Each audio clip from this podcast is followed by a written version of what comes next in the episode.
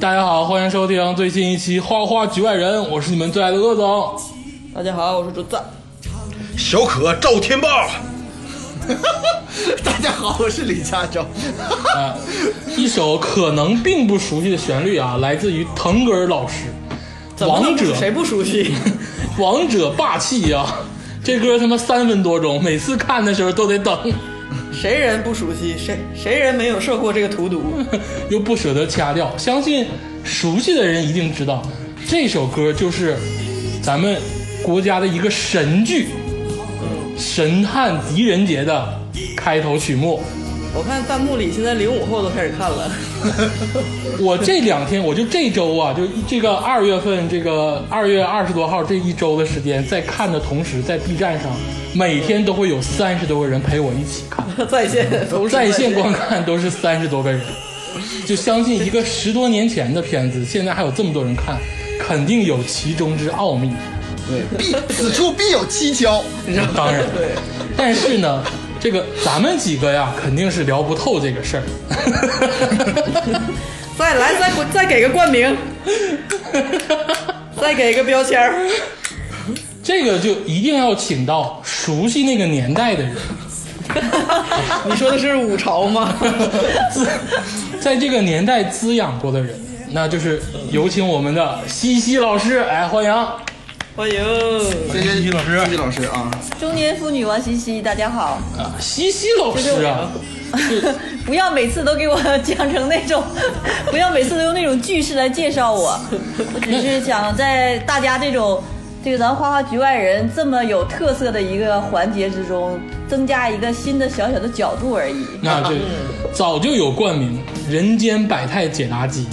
那既然有这么伟大的冠名，当然任何疑难杂症都要找西西老 师。对。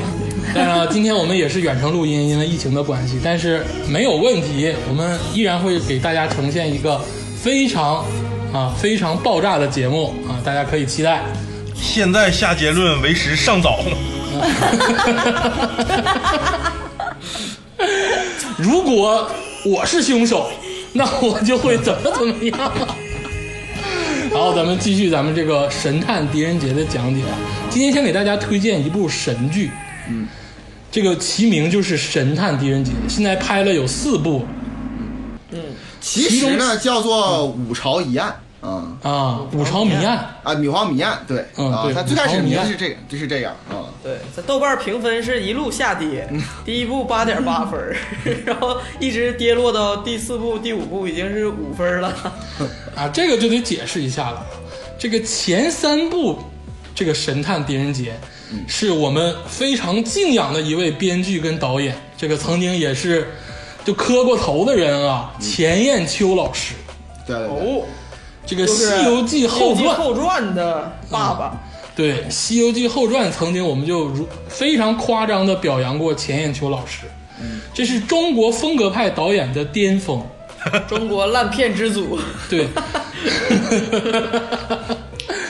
这《狄仁杰》这个片子啊，有几个大的轮廓，就给这些这个没看过的听众先了解一下。首先，它具有浓重的个人风格，也就是钱砚秋导演的风格。对这个片子啊，它的动作指导、剧情设计，包括画面的这个构成，都非常的独到，让人看了 之后那是就 B 级电视剧吧？是不是？有点像是恐恐怖悬疑片，嗯，不是，它就是纯 B 级的电视剧。刚才竹子老师说的非常对，你发没但发是那现里神头那探假那个那尸体，那那各种机关， 那各种那种假人儿，还有各种夸张的各种表演分。尸，今天啊，我们只讲这个《神探狄仁杰》的第一部，因为我们几个综合评定之外，觉得第一部啊算是这个整个这一系列剧中的经典中的经典。当然不是说其他几部不好啊，嗯虽然前三部是那个钱砚秋老师拍的，后后几部不是，但是呢，总体的质量都是不错的。但第一部嗯特别的重要，对最好看的。奠定了它其中的风格。就我说一个事儿，我不知道你们理不理解。你们发没发现第一部这个《神探狄仁杰》里没有晴天，但是是滴血雄鹰那个，他做了很多假阴天，你知道吗那个假的不能太假的五毛特效做的。然后那个乌云还可以随着那个人来回来回移动，对，而且基本上都是晚上，白天都少。对，白电视剧天也是也是前眼球是吗不？是，我感觉这电视剧是黑白的吧，所以它没有晴天。这个白天它也是阴天，这个就是有一种风格艺术上的色调追求，对，就是风格化的写照。而且就我就感觉那个直就是毕导的直《逐梦演艺圈》肯定也是对从这个电视剧里借鉴了很 多各种那个表演上的细节。我觉得毕导的《逐梦演艺圈》就还好，真正借鉴的，我告诉你，有一部电影，有一系列电影跟一系列电视剧，真的是从钱雁秋老师这儿来的，就是英剧《神探福尔摩斯》跟美剧小罗伯特·唐尼演的这个《福尔摩斯》，这两部剧啊，其实真的借鉴了这个钱雁秋老师很多的东西。包括天气，你看这个这个小罗伯特唐尼演的福尔摩斯也是没有晴天的，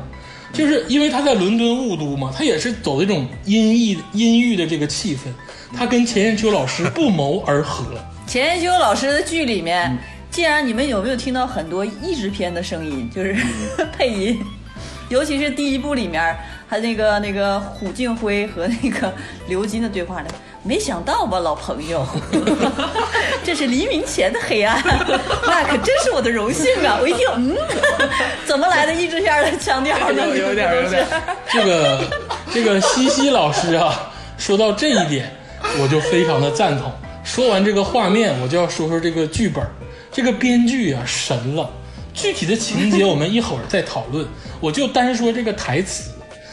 狄仁杰所有的这个神探，狄仁杰所有的台词啊，尤其是奏章或者是重要的东西，都是文言文。对对，我感觉，而且他是那种，就是他有的时候又特别现代那个交谈的逻辑，就是非常现代的，而且就像就像西西老师说，是有那种文言文的发言当中又夹杂着非常深奥的古成语，我非常多的古词，大言炎呃炎，大言炎炎，还有还有真的是丞相应该说那个军令，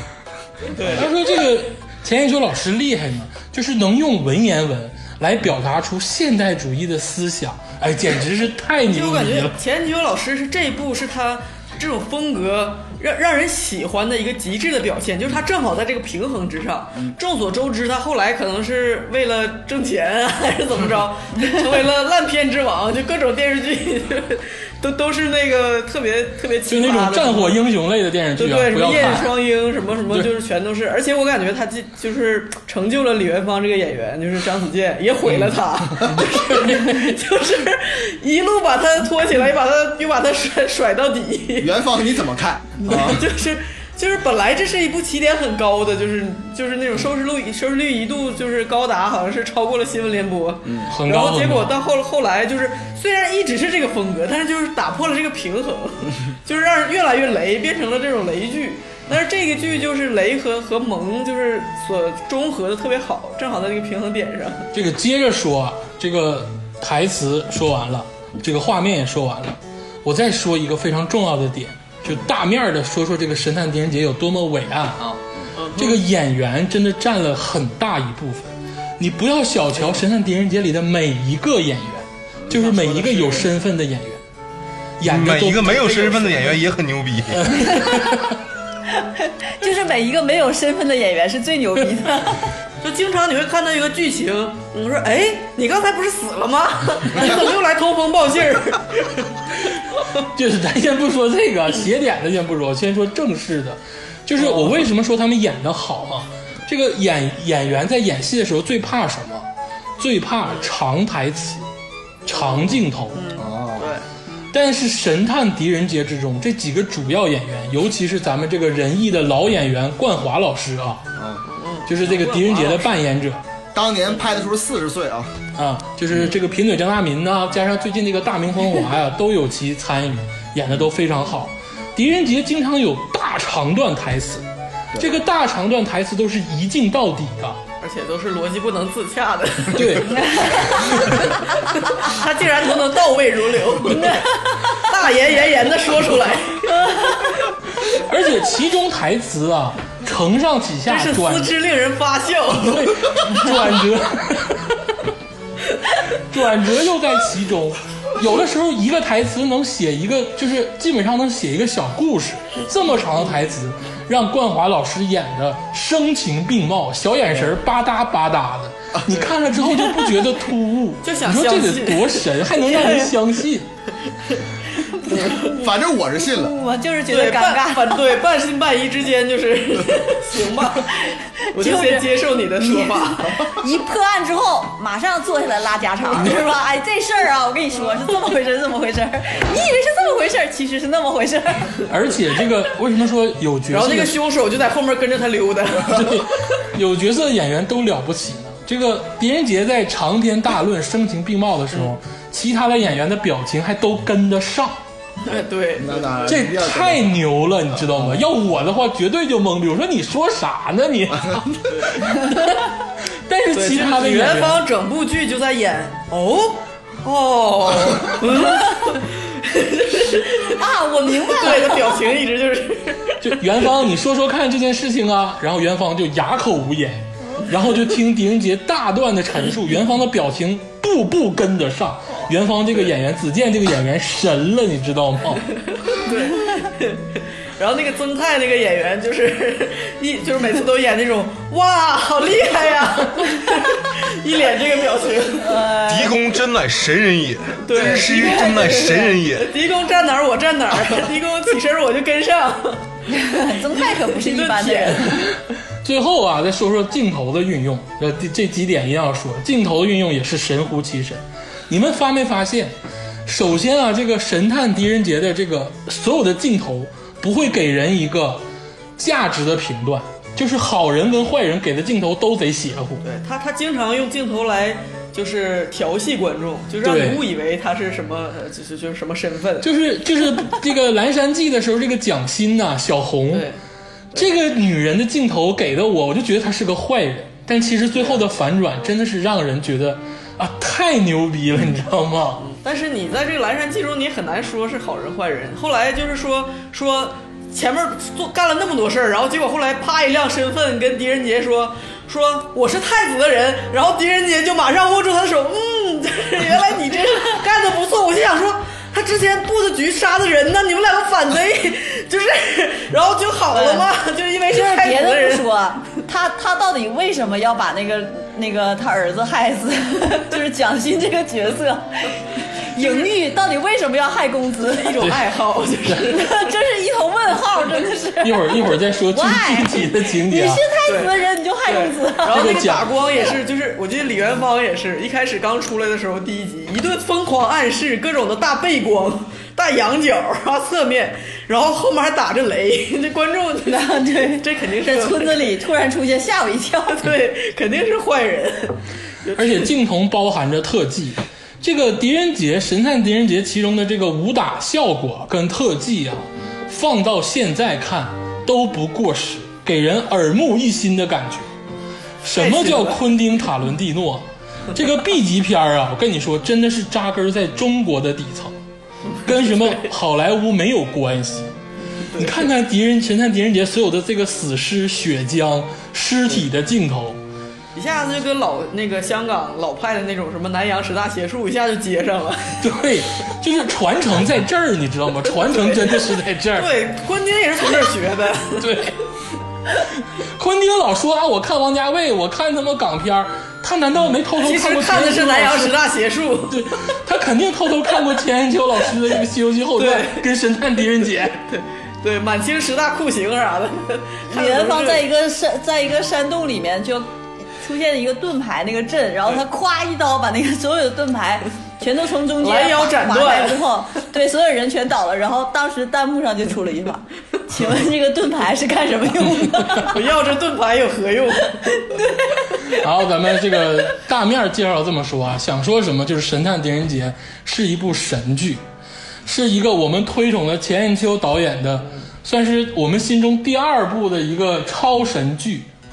真的是值得大家看啊！我们这一期啊会仔细的讲一讲这第一部中的具体的剧情跟人物，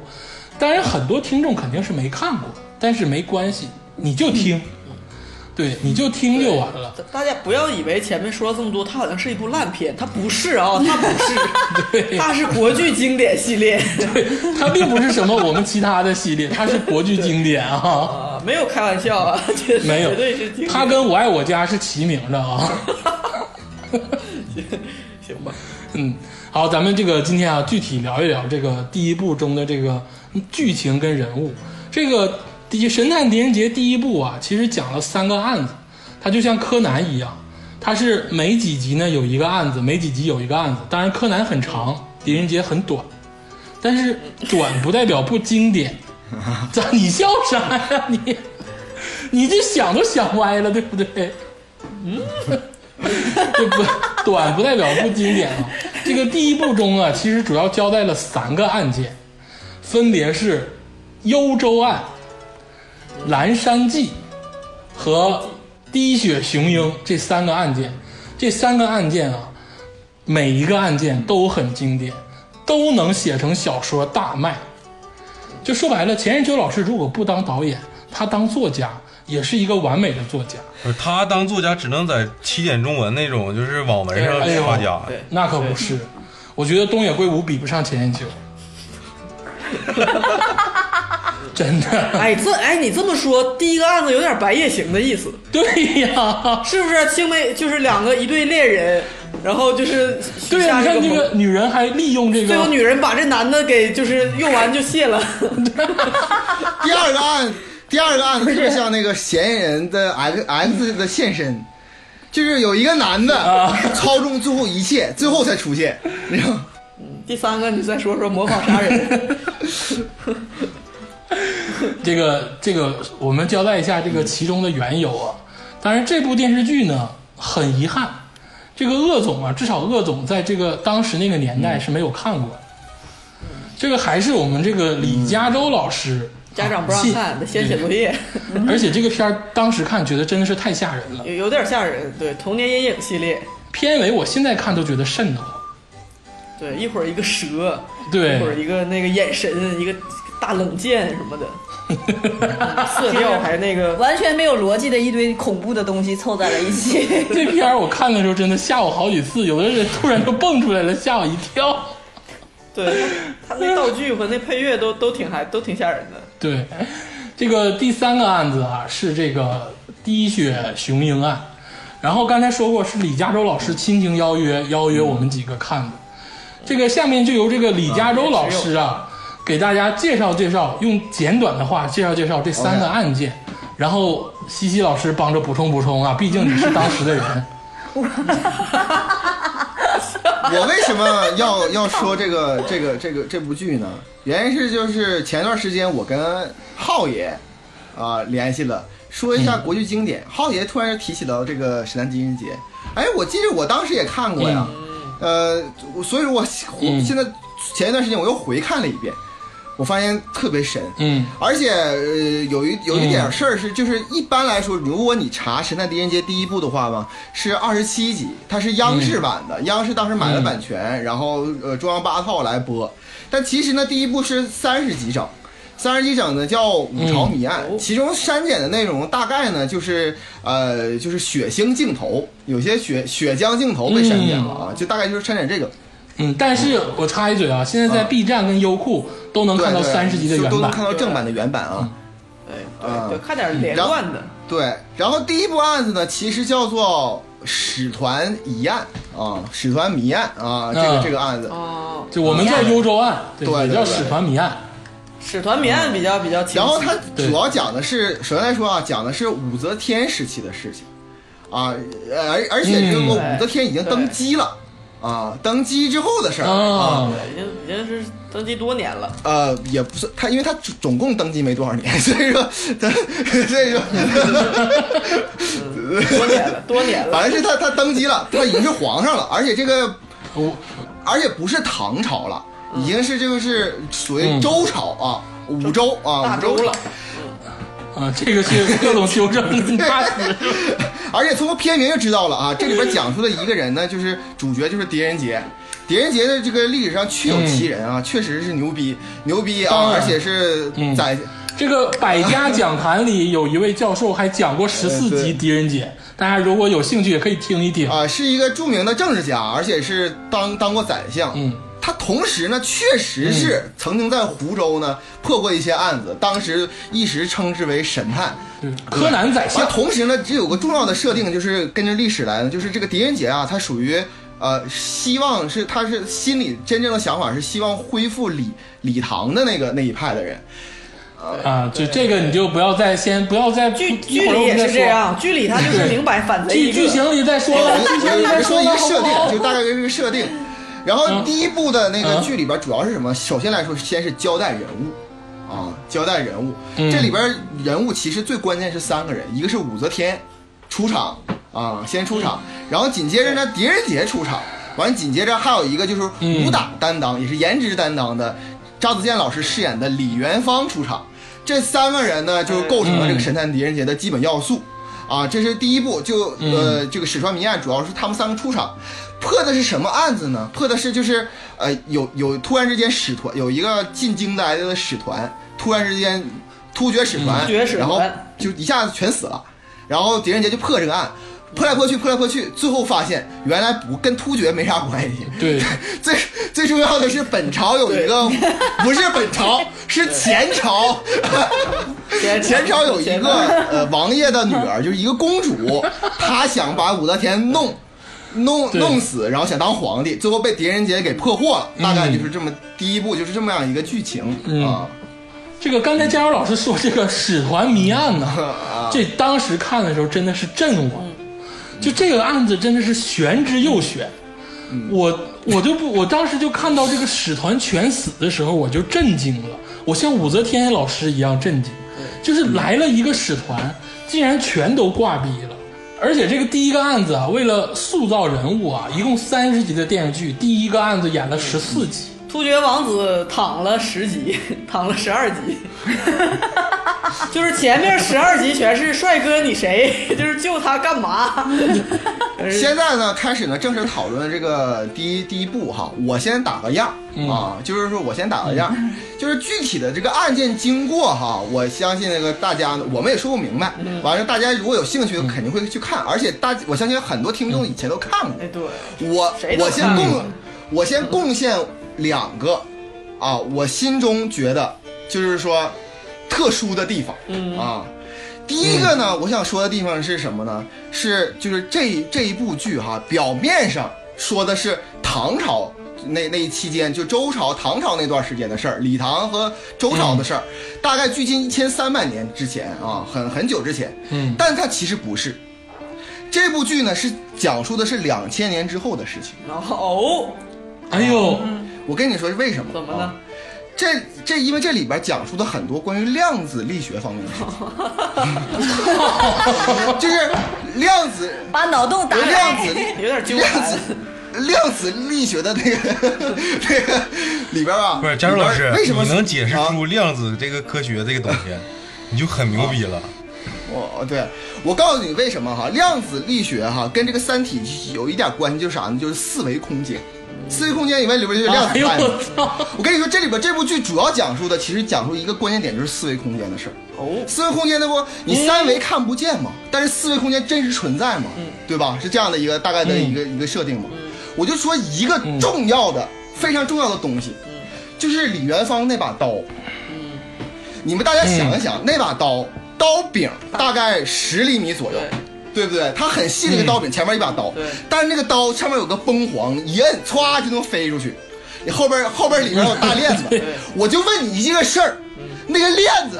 放在哪儿了？在哪儿搁着呢？ 我就问你这个事儿，联防的链，你们谁能谁能给我解释这联事防儿？的联防的链子，当时我震着，你知道吧？就是狄仁杰刚才就刚刚见着李元芳的时候，就问李元芳说：“你他妈使啥武器？”李元芳说：“陛下就是说我只使刀，我其他啥也不使。”然后李元芳说了：“啊，那那些人不是你杀的，那些人中的都是箭伤啊，你果真是无辜的呀。”然后镜头一转，李元芳就掏出个链子，开始在这耍链。不是，我当时我告诉你，就不这是个这个武功 叫？你知道吗啥？就是徐克导演有一部电影叫《断刀客》，他是在那个里面来的，他是致敬不徐是克导演。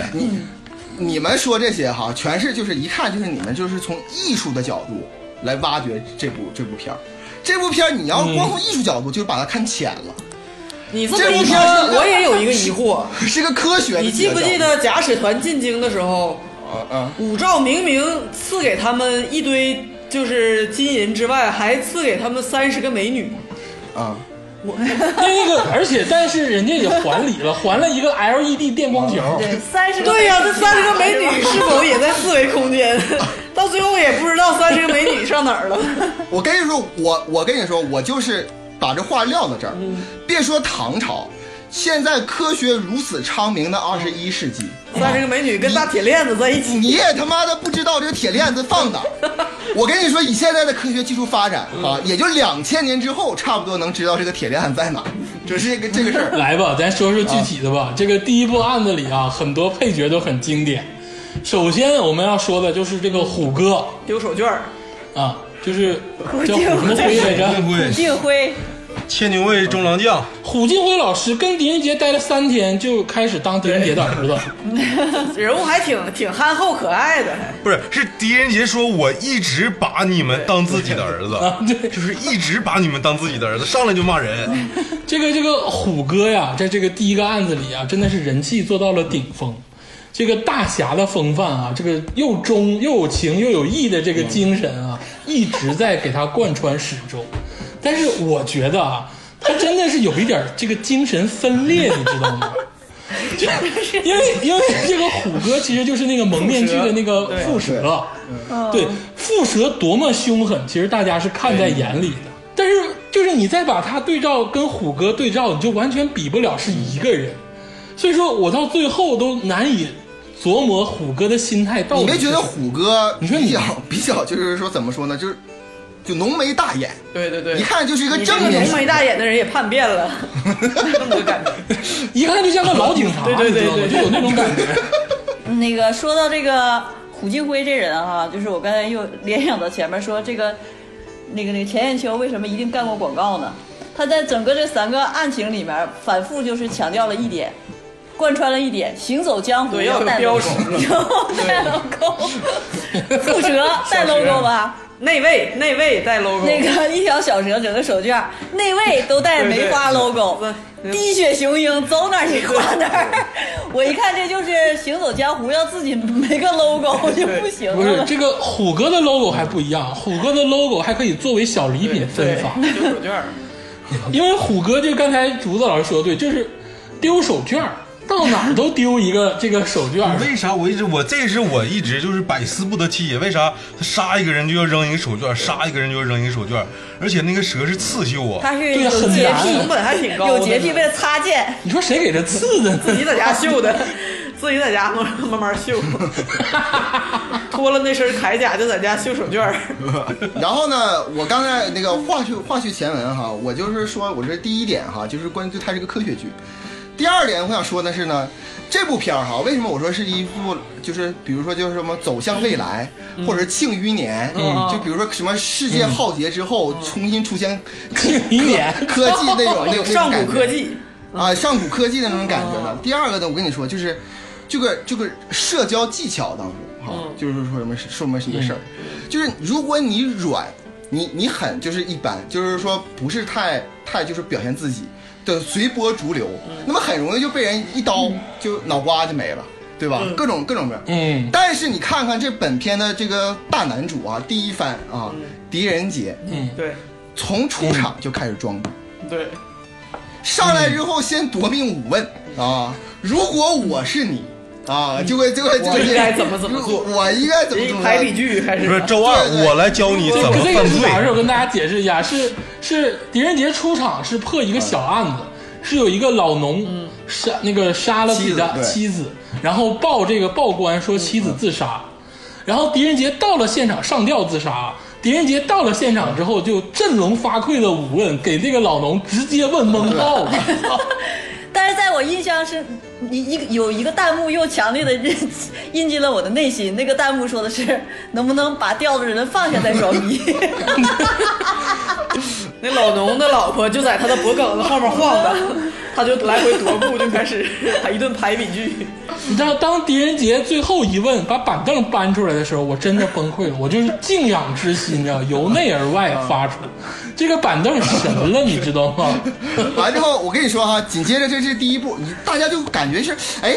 这个小老头儿小胖子啊，是不是就是就是就是装逼小学生装逼，是不是就是装逼？ 然后就是那种属性，然后但是他可能是有些很多人装逼是只敢跟底下的人装，但是跟面对上级他不敢装逼。嗯但是其实我跟你不是说啊，我插一句，嗯我插一句，狄仁杰啊，这个装逼啊，他真的不是说就他自己，所有人都装逼。五问之后，有一个他的衙役就开始问狄仁杰，嗯就跟狄仁杰陈述，你知道，就纯装逼。跟狄仁杰说：“狄大人，啊自从你来了这之后，哥们连我们连脑子都不用动了。” 就是他暑假跟你说，狄仁杰会心一笑，你知道吗？舔到位了我当时想我说你们当逼想不想干了？呃，对，然后吧，就是说你想当一个霸道总裁，你怎么办？你必须时刻的装逼。他回到京城之后，他不是大概认识李元芳，然后吧，你想想哈，就是首先来说，李元芳是一个全国通缉的杀手，那对时候对吧？全国通缉，大半夜的就狄仁杰小胖子，啥啥也不会，一点武功没有。就在家中坐，突然之间，一个全国大通缉犯咔下来你家，跟你说拿着刀啪让人一放，告诉你我这刀量子态的啊，完了就给你给给给你怕不怕？你你你你你怕不怕吧？狄仁杰说：“操，你这刀我怕啥？我三下五除二，用语言攻击、言语攻击，三还是夺命三问，直接把量子态李元芳给干灭了，知道 吗？直接收为麾下， 你叫不叫儿子？叫爸爸，叫爸爸。完之后，直接李元芳就叫爸爸。对， 对对吧？我跟你说，狄仁杰当时也是怂了， 其实他也不知道李元芳是真是假。他看着李元芳把刀亮出来之后，就说：“我今天肯定得让他无罪，要不然我就没逼了。”不是那段那段社交是一个装逼零场面，你知道吧？就是里面有一个非常玄妙的，就是那个狄胖的一个态度。就李元芳到了之后，非常装逼的说。江湖上都说你特别特别厉害，那你对你来你来猜一猜我是谁？狄胖如果马上猜了，那非常掉价。狄胖说：“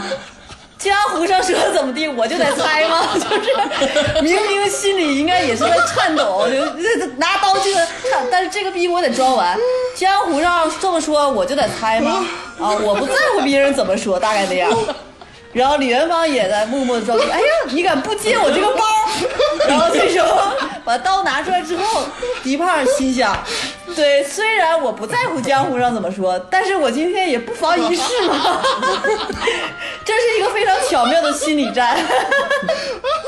在装逼这块儿，狄胖马上占据了上风，以后他就是他儿子了。 然后紧接着哈，第三步啊，第三步，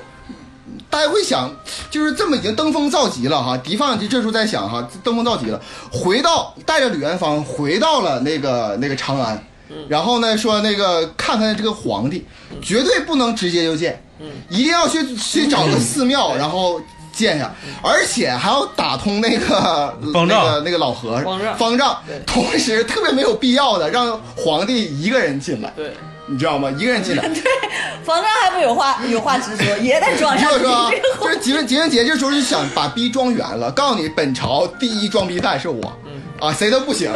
但是哈，他没想到一山更比一山高，人家人家那个武则天为什么六十多岁能当皇帝，你顶多是一个阁老。 啊，因为真正的装逼犯那是这武则天才能出来。除非武则天经历宦海沉浮，什么事儿没见过，就是一听这事儿，跟虎鲸辉说：“你别整，里边一个装逼犯， 我进去治他。” 咔逼一进去，咔一进去之后，狄仁杰又是夺命三问，说：“一看，哎，你不是湖州的狄仁杰，原来你在这儿，你没死。”完之后，狄狄仁杰就说：“说皇帝，你怎么知道？”刚要疑问句，狄仁杰最重要的特点就是他装逼开始肯定是疑问句儿开始，但是刚一说这个疑问句儿，立刻钓鱼武则天就执法对，武则天就说，武则天就说，说你不用说这些了，你快告诉告诉我怎么回事儿，快点说吧。没有，直接打断，你知道吗？就是这种就是压制，你知道吗？就非常非常厉害。嗯所以说我觉得就是论装逼哈，就这里边人物吧，艺术作品当中哈，人物是要成长的。对尤其主角。嗯但武这个这个狄仁杰也在成长，他其实破案什么都在成长，对但是就是装逼这个属性，对一下就一下就顶到天儿了，max。直接一直点满了。而且我刚才补一句啊，这个武则天在这个庙里见着狄仁杰啊，你刚才说那些真的还是其次。武则天第一句话就把逼装圆了，就是你说的 Max 我是同意的。你记不记得武则天见着狄仁杰之后你还第一句活着是什么？果然是你， 一切尽在我的心中，尽在掌握。哎就鸡巴说了，都在我的我他射妈手什范么围都之内知道。而且我的他俩会面那时候，我觉得心中真的是，我说这皇帝啊，这为为人君真的是太可怕了。进来一开始，一开始狄仁杰在那个江田野之中，然后他要用狄仁杰的时候把他给拎过来了，然后一顿握手说啊，果然是你，然后你没死，怎么怎么样，然后说，然后他俩一顿互相吹捧。然后我就心想，然后就执手相看泪眼，你知道吗？就开始各种握手，各种激动。我想说，那当时不是你贬的他吗？ 就是你，你现在就 在这假乎乎的跟我俩在这块儿什么最懂我的人是你什么的，狄仁杰也配合呀，狄仁屁杰也不敢放一个，啊狄仁杰。狄仁杰跟太后一不是跟太后，哎呀，掌嘴，你知道吗？跟皇跟皇上，跟皇帝、跟跟武则天，一直都有一种这个推心置腹、扯家常的。 但是狄仁，但是狄仁杰在私下里却跟李元芳说，她还是个女人。嗯啊对对对 对，然后后脚皇帝就到了，完，李元芳说，李元李元芳，我跟你说，才是登峰造极的装逼。李元芳就说啊，你说什么？他其实自己知道清清楚楚，他耳力那么好，他武功那么好，他听得清清楚楚，只不过不接这个包。对但是狄仁杰因还为继续我要跟你跟说，上因这为个啥？因为人李元芳也是正三品千牛什么千牛卫什么中郎将，千牛卫人家他跟狄元那个狄仁杰的官那个品不相上下，就差那么一阶半阶的，人家政治生涯还要呢。 但是啊，狄仁杰说，就是就装逼就装到这儿，就是说，啊、你是我儿子，对吧？你现在是我儿子，所以来一句反问，就是所有狄仁杰反问，肯定就是要在装逼。他反问李元芳说：“难道不是吗？”她就是一个女人，嗯，所以说你知道吗？李元芳只能微微一笑，我刚刚笑得很尴尬，所以说你没办法，就是这样的。就说白了，这里头真的踏踏实实不装逼的，还真就是胡庆辉。就哎 呀然，后虎庆辉装逼装的我都简直觉，他在那个他扮成蝮蛇，然后在那个山洞里面跟金木兰的对话，叫悠悠的平飘过 去像一这条个世蛇界一样上，飘过去。这个世界大概说的什么的啊意思，反正特他别说厉的害是这个世界上能杀我的人只有你。啊！对对对对，大概就这样的话。对，这个这是李元李元，这个是这个胡敬辉啊，对这个金木兰表达爱意的 对，意方思式。是说，除非我死，也没有人能杀你。但是话说话说回来哈、就是狄仁杰这种装逼方式啊，是这个就是语言言语装逼，嗯啊，虎俊辉方式永远都是。就是是这个身体力行的装 逼，他不用说，他行不为用上说愣说干话， 就是你想想，就但凡一个正常人，就说假如说你你杀手， 虎敬就是辉你，就是你你 不是，其实虎敬辉是驱蛇者，他其实武功不咋地，这比玩蛇玩的太呃不是溜就了是蛇被自己杀了，不是，就是说，就就咱咱就咱实话实说哈，就是你武功再牛逼嗯再高哈，就是我是比所有人都强，我特别厉害，但是终究不是就是说嗯哦天下无敌或一个人打一千个，像三国无双似的，嗯但是他依旧要选择一个大袍子。还有整个两个大犄角嗯对嗯放到脑顶上，就是一定要就是行行走的那种大犄角对。完，并且呢，他自己最赖以生存的，最开始几个案子就几个小案子破，全那个蛇在咬他。对，嗯他上上场就把蛇给宰了，直接我就宰你还对哎还还还他妈弄你，就这种装逼，而且啊，是说一嘴啊，这个道具之巧妙啊，让人不得不神思向往。这个钱彦秋老师给胡敬辉老师配的这个面具啊，特别有像《潘神的迷宫》的那个潘神的那个脸谱，而且还特别像莫扎特的那个电影的封面的那个面具。 我看完之后就浮想联翩，我说这肯定是哪个什么审美极端的一个老师给配的道具。但是他那两个犄角，我当时就产生了疑问：行走江湖真的方对便吗？对，一点儿都不方啊便，对对吧？而且他也不是说什么刚子什么的，就是两个布块儿。配合丢手绢儿的这个行为艺术啊，胡敬辉老师啊，在行动派的这个逼上装的其实真的挺圆，但是胡敬辉老师败在哪儿？他真的就是败在了爱情上。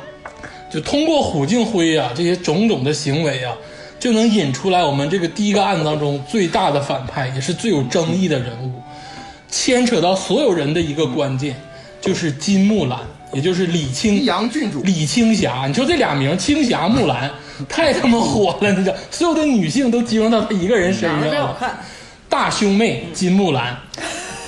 啊，金木兰真的是神了，真的跟胡敬辉这个恩怨情仇。所以我跟你说，这里边其实有一个内在逻辑在里边，就是金木兰其实也想当皇帝嘛，他不是想他不是嗯想那个，就是说当一个什么呃，就是说太后啊或者他咋他地，不他是想只想报仇，他就是要当皇帝。对，对，他是想当皇，他他要像对武则天一样。对当然刚才我已经详解了，你当皇帝哈、不是那么容易的。就是啊，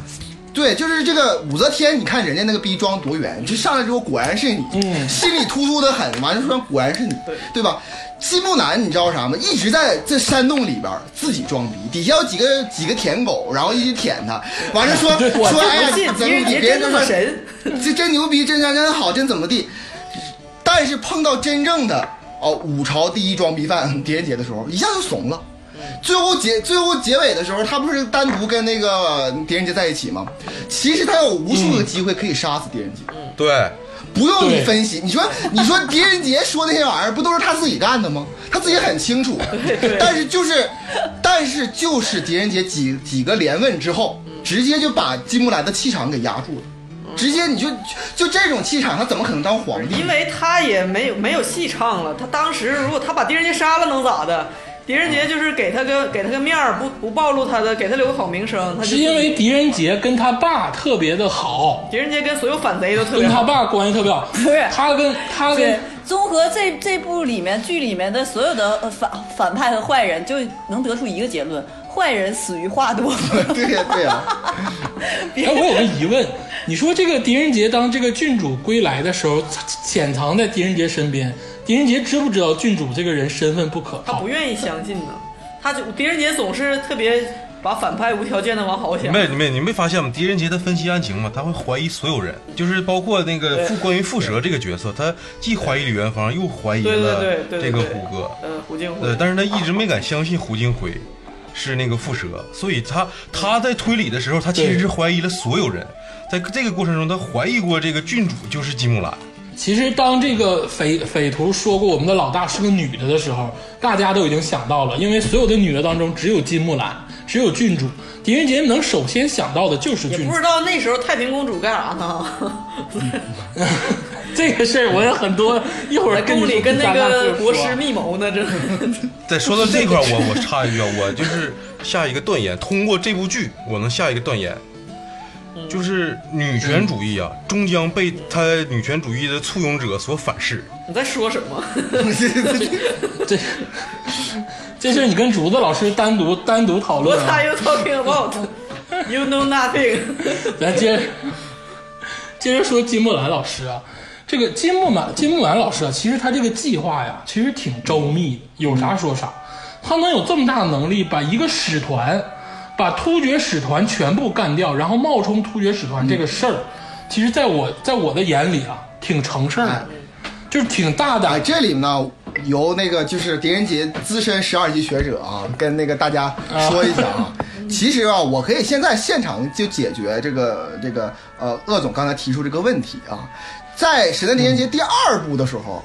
但你就说就解答这个问题，不是金木丹一个人，而是有一个闪灵的一个组织，然后替金、啊我知替道金木兰来 来来来那个就杀了使团啊，整整这一些大大的事情啊，是这啊，就不是说那个虎哥跟金木兰俩人把使团全不干死是的，不是是这样的，你啊虽然剧情是那么演 的，对对是吧对？其实刚才加州老师在讲《使团谜案》整个剧情的时候，在结尾的时候他也说了，其实这个最终的这个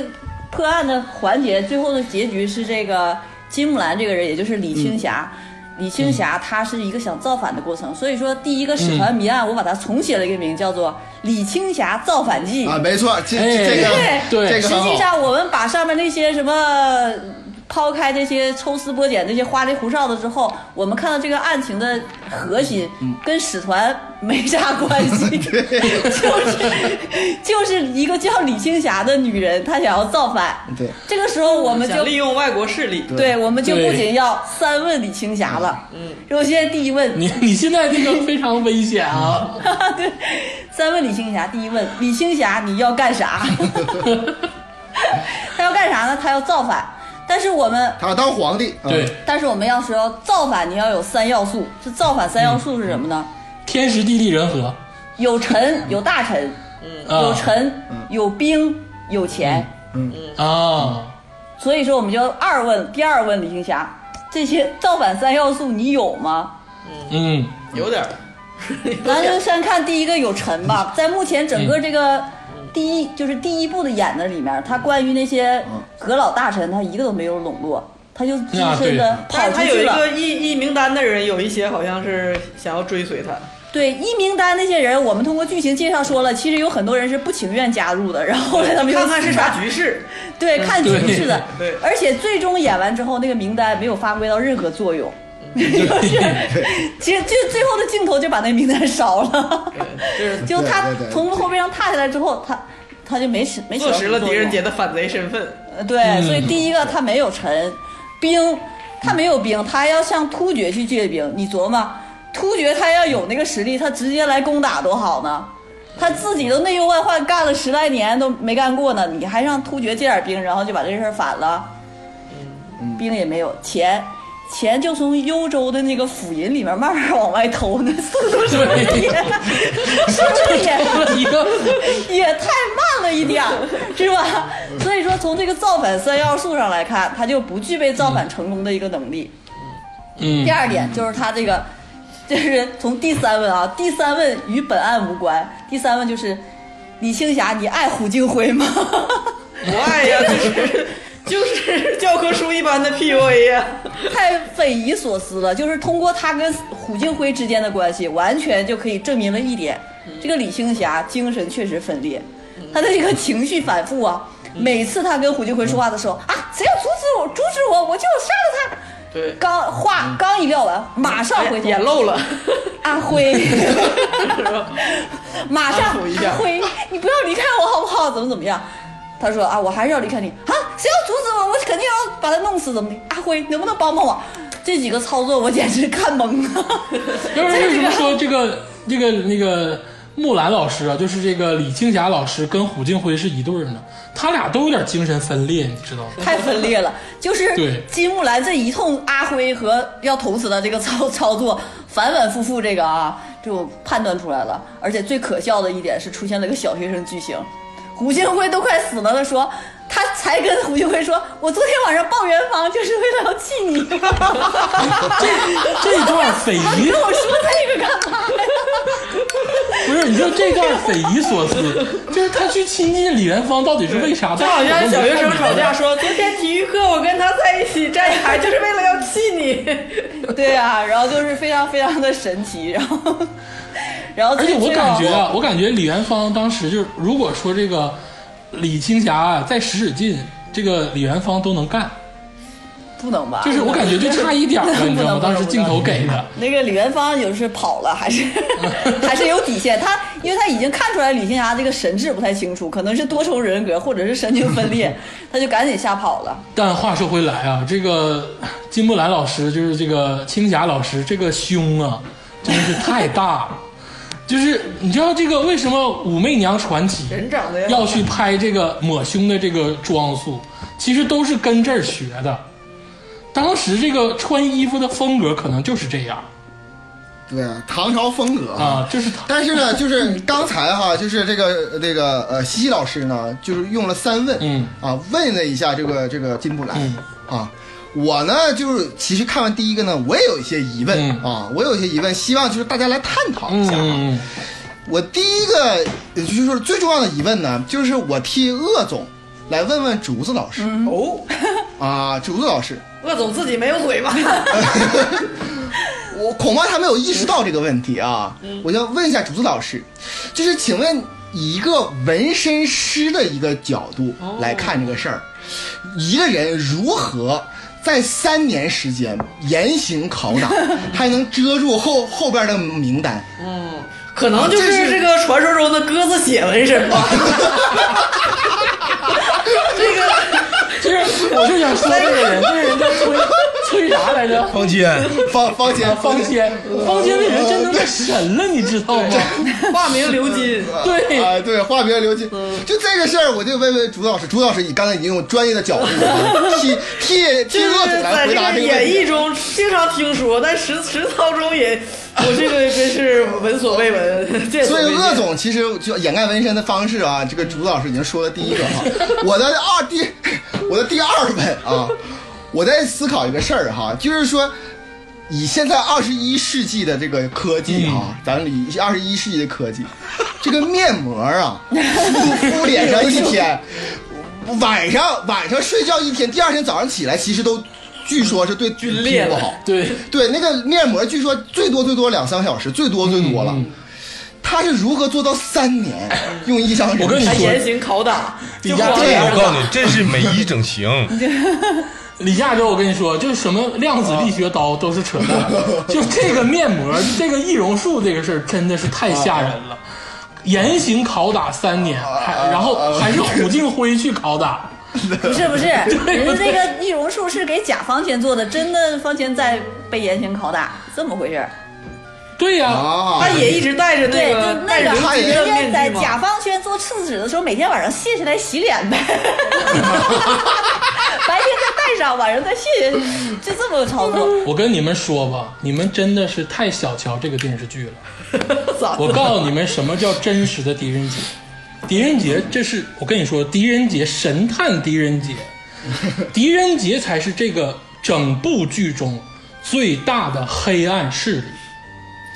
我告诉你怎么回事儿、怎么回事我啊？刚才就一直一直在引你们，但你们没有没有没根本没有人知道朕的我一心直思。在说他是最大反反反贼，我跟你说是咋回事儿？狄仁杰当郡主被劫走，然后扣押第一批匪徒的时候，说我们的匪首是个女的的时候，其实就已经知道郡主是匪首了。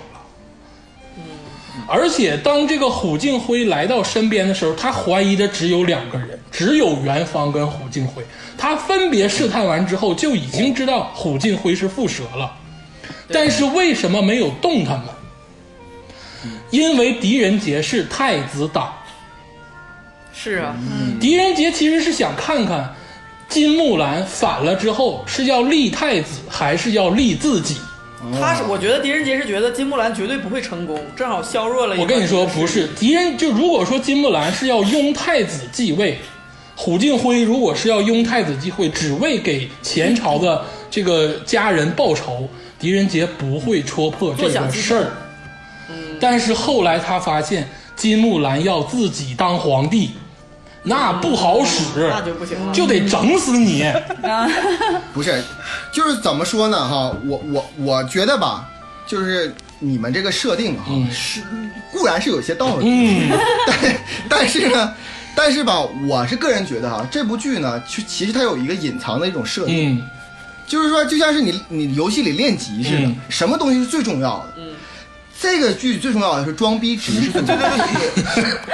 装逼值就是这一部剧所有谁高谁低，所有都是看装逼值来定的。对，在这整个剧的第一集开始，就是狄仁杰先装逼，他以为自己是世界的皇帝对，结果一下子就发现原来一山更有一山高，发现这个这个吕中老师扮演的这个武则天。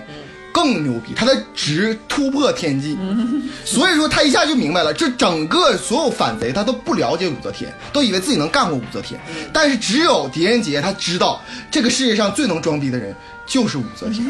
所以说他看了金木，他看了金木兰之后，掂量金木兰的分量，发现他装逼值还没有自己 高，所以自然而然不能不能不能那就个，说白了，狄仁杰就是喜曾经想过看看金木兰能不能跟金木兰一起干，但是看完之后觉得不行。只有逼王才是真王。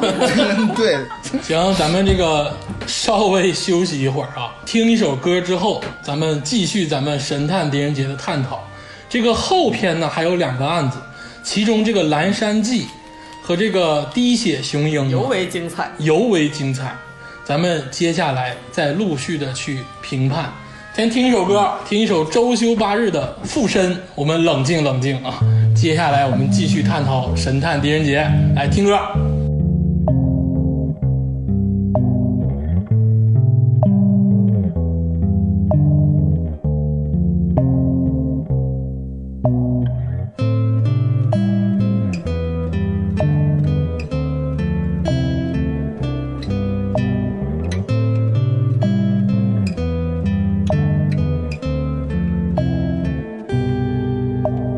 上一刻的雨情是你的好，下一秒的回答是他的好，我自觉或不自觉的拿了身边人的特质用着。啊，道别后仍旧保留着。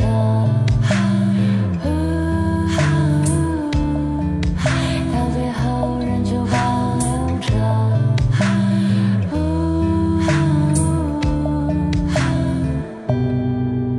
于是被来往的人附身，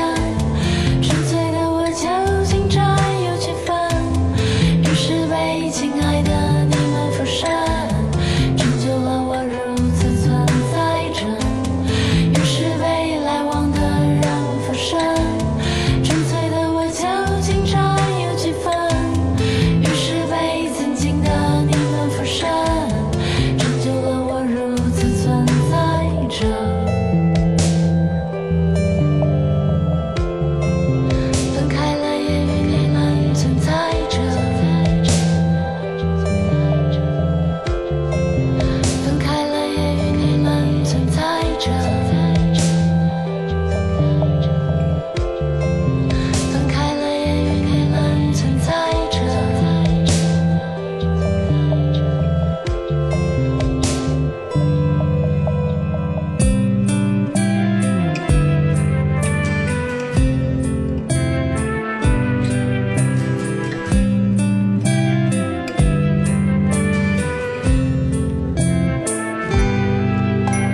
上一刻的语气是你的好，啊下一秒的回答是他的好，我自觉或不自觉的拿了身边人的特质用着。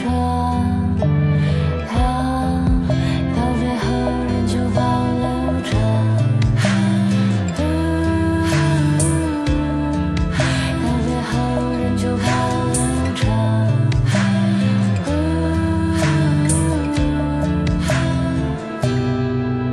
于是被来往的人附身，纯粹的我究竟占有几分？于是被亲爱的你们附身，成就了我如此存在着。于是被来往的人附身，纯粹的我究竟占有几分？于是被曾经的你们附身，成就了我如此存在着。于是被来往的人附身，分开了也与你们存在着。于是被来往的人附身，分开了也与你们存在着。于是被来往的人附身，分开了也与你们存在着。于是被来往的人附身。啊，一首这个周休八日这个乐队的《附身》啊，这首歌非常的适合一个人静静的倾听，啊，是这个在家如果说太狂躁的时候，可以压制住你的欲望，啊，压制之曲， 对，刷刷剧听听歌其实挺好的啊，咱们继续。但是看我，但是我看到小红之后，我就无法压 制了。哎哎，我也是一样，中年男人啊，对肉欲女子真的是有特殊的情节。那一颦一笑非常的，哎呀，而且我跟你说，好啊小红牺牲太多，咱们接下来就来聊一 聊，但是他的牺牲真的必要 吗？接接下来就来是哎聊不一是聊自己喜欢？ 《蓝山记》。这个《蓝山记》啊，是第一部当中我们几个人当中，我们几个人最喜欢的一个案子，剧情之曲折，这个人物浮动之大，啊，整个篇幅之宏伟，让人不禁遐想。好，接下来请拍案叫啊绝，拍案叫绝，折舌，坐立不安。最令人、最令人、最令人匪夷所思的是，这个大家心心念念的小红，其实与本案无关。浮想联翩。咱们接下来请这个李嘉洲老师啊，就是大概的介绍介绍这个案子啊。啊，对，好，就这个这个案子大概讲的是啥呢？是第一个案子结束之后数年，嗯然后吧，这个狄仁杰在朝堂里装逼装够了，嗯完之后准备出出门入旅旅游，嗯，结果呢，看身为朝廷宰辅哈，嗯看见一个婚礼席，准备去蹭席去，嗯完之后，结果结果这个狄仁杰就犹如柯南体质，蹭一个席就会就会碰一个案子，嗯对而且还是惊惊天大案，千古大案到这是。 到到哪儿， 到在哪儿到哪儿都会有案子啊。嗯呃，然后就是他去去参加一个当地的一个呃酒席，嗯然后认识了一大堆人，嗯后来之后破了几个小案子，蜜蜂案呐、呃，父亲把儿子推下去啊，一大堆案子，嗯抽丝剥茧，把一个民事案件搞成了一个刑事案件， 嗯，又从一个刑事案件搞成了一个保密案件，然后 最后最后搞成了一个政治案件国家大案大案，你知道吗？国家大案啊，牵扯这个这个这个前朝啊，这个谋反谋逆大案。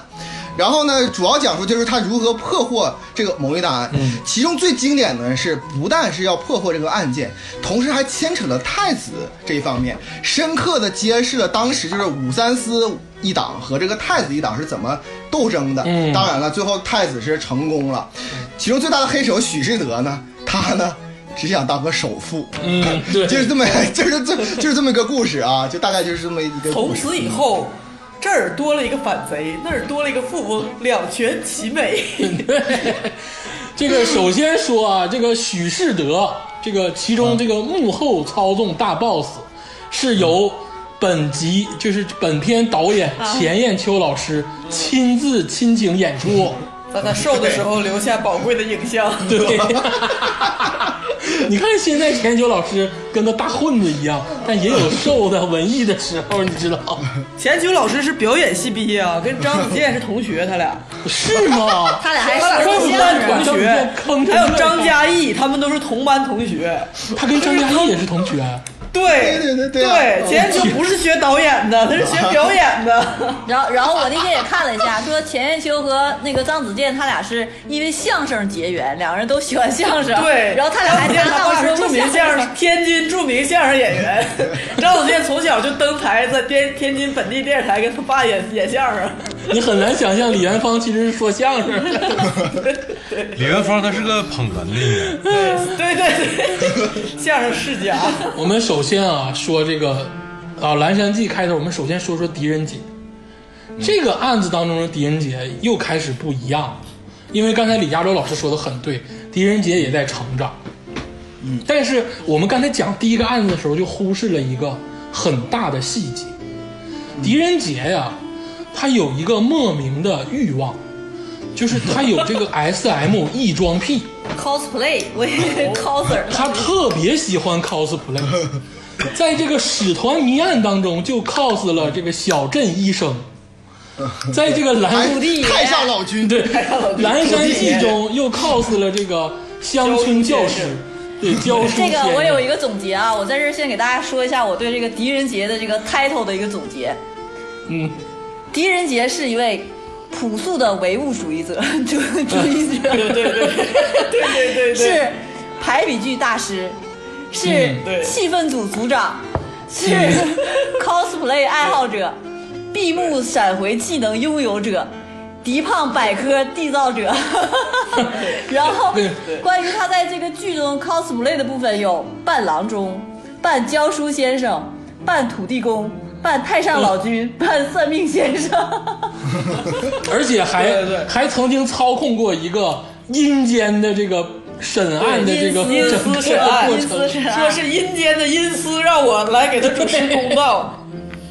这个狄这是通灵者是吗？ 狄仁杰老师啊，这个绝对是当时五朝 cosplay 协会的会长，这个其 cosplay 的能力啊，真的是大凡至简。哎呦，一直在用这个词儿啊，cos 的就那么像，就真的就像是一个郎中，而且人家会，你知道吗？就会治病，就会教书，写那对联儿写的都老牛逼了，你知道吗？我看我看你卖相有些抠色啊，我就是这这个“抠色”二字哈，我特意查了百度百科，真的是中医术语。哎呦我操！我说人家这个 cos 主要都不在服装上，主要在灵魂上，就是对啊是个灵魂 coser。 绝对是零，说啥是啥，马上就演。这表演戏啊，这这跟老人艺就是不一 样，就是就是马上就演，说是郎中马上郎中，拿针就扎你；说是教书先生，马上而且最教牛书先 生。而啊而且最牛逼的是，扎你的时候还不用让你脱衣服，直接隔直接隔着衣直接就扎着。呃而且那个时候的官员呢，文人可能也确实跟那个西方轴心时代一样，都是通才，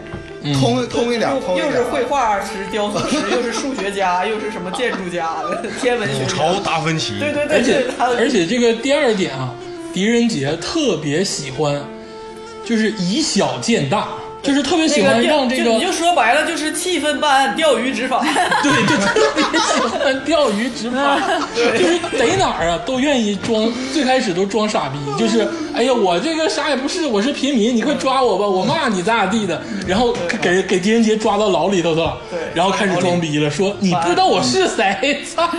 就是而且还一定要让元芳出来说你不知道他是谁吗？我告诉你他是谁，你就完犊，你就吓尿裤裆。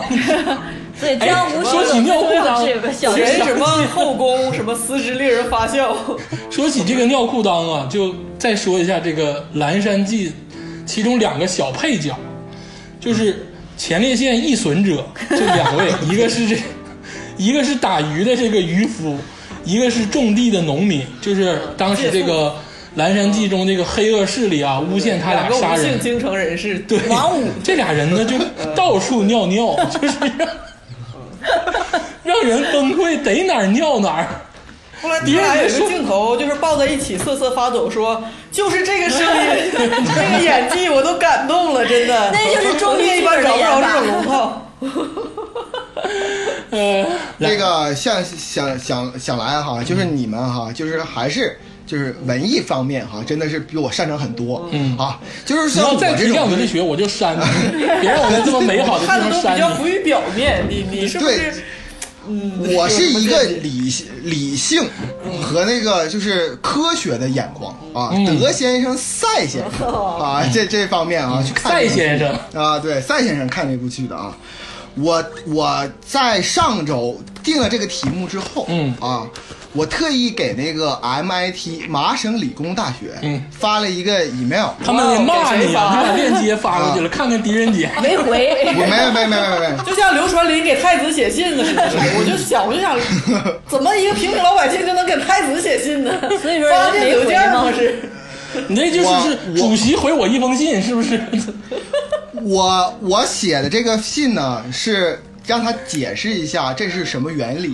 啊。发了一个片段呢，大概两分钟，嗯是在那个刘家庄后边儿那个机械原理，嗯那个那个哦大风风车。车水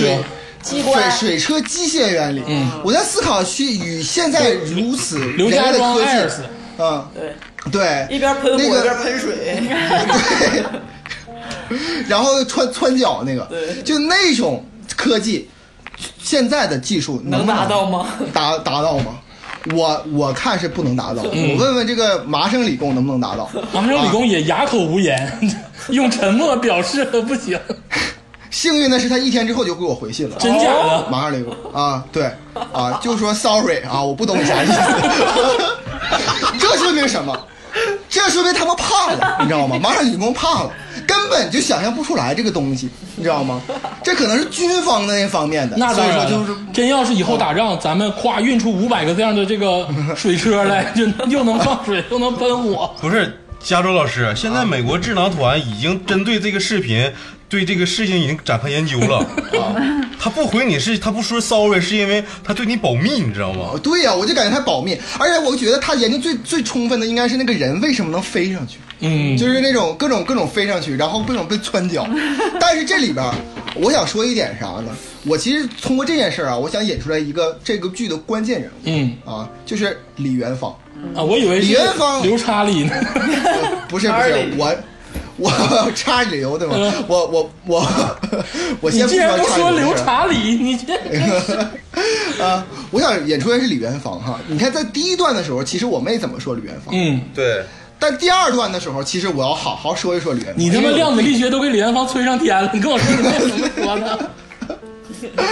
又他妈首先四维第一空点间，第一点呢哈，首先来说佐证一下，就是李元芳的思维空间，就是你看所有人进去都傻逼，只有他进去之后，他可以各种各种挪瞬移移，各种机关，他一个降维者各种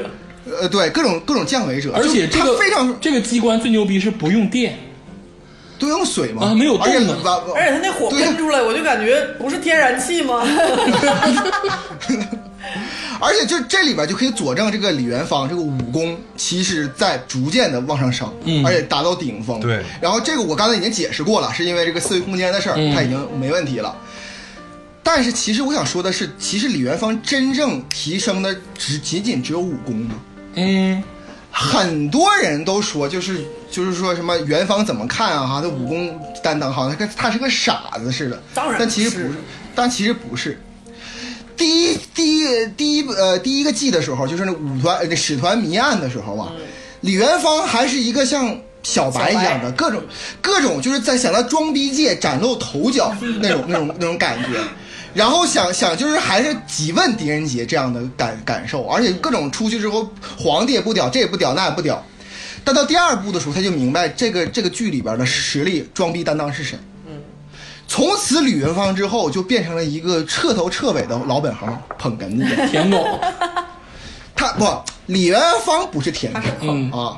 他是真曾捧。泰是舔狗，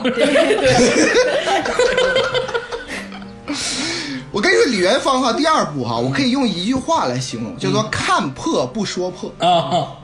啊。就是李元芳整体就是他，他每次都是那么恰到好处。嗯狄仁杰问他的所有问题，他都是不知道。对，啊，然哎然后后把话狄仁铺杰到那儿，但狄仁杰所有的就是说分析完之后，话是肯定要递到那儿，嗯啊，恰到好处，并且从来不鞠躬。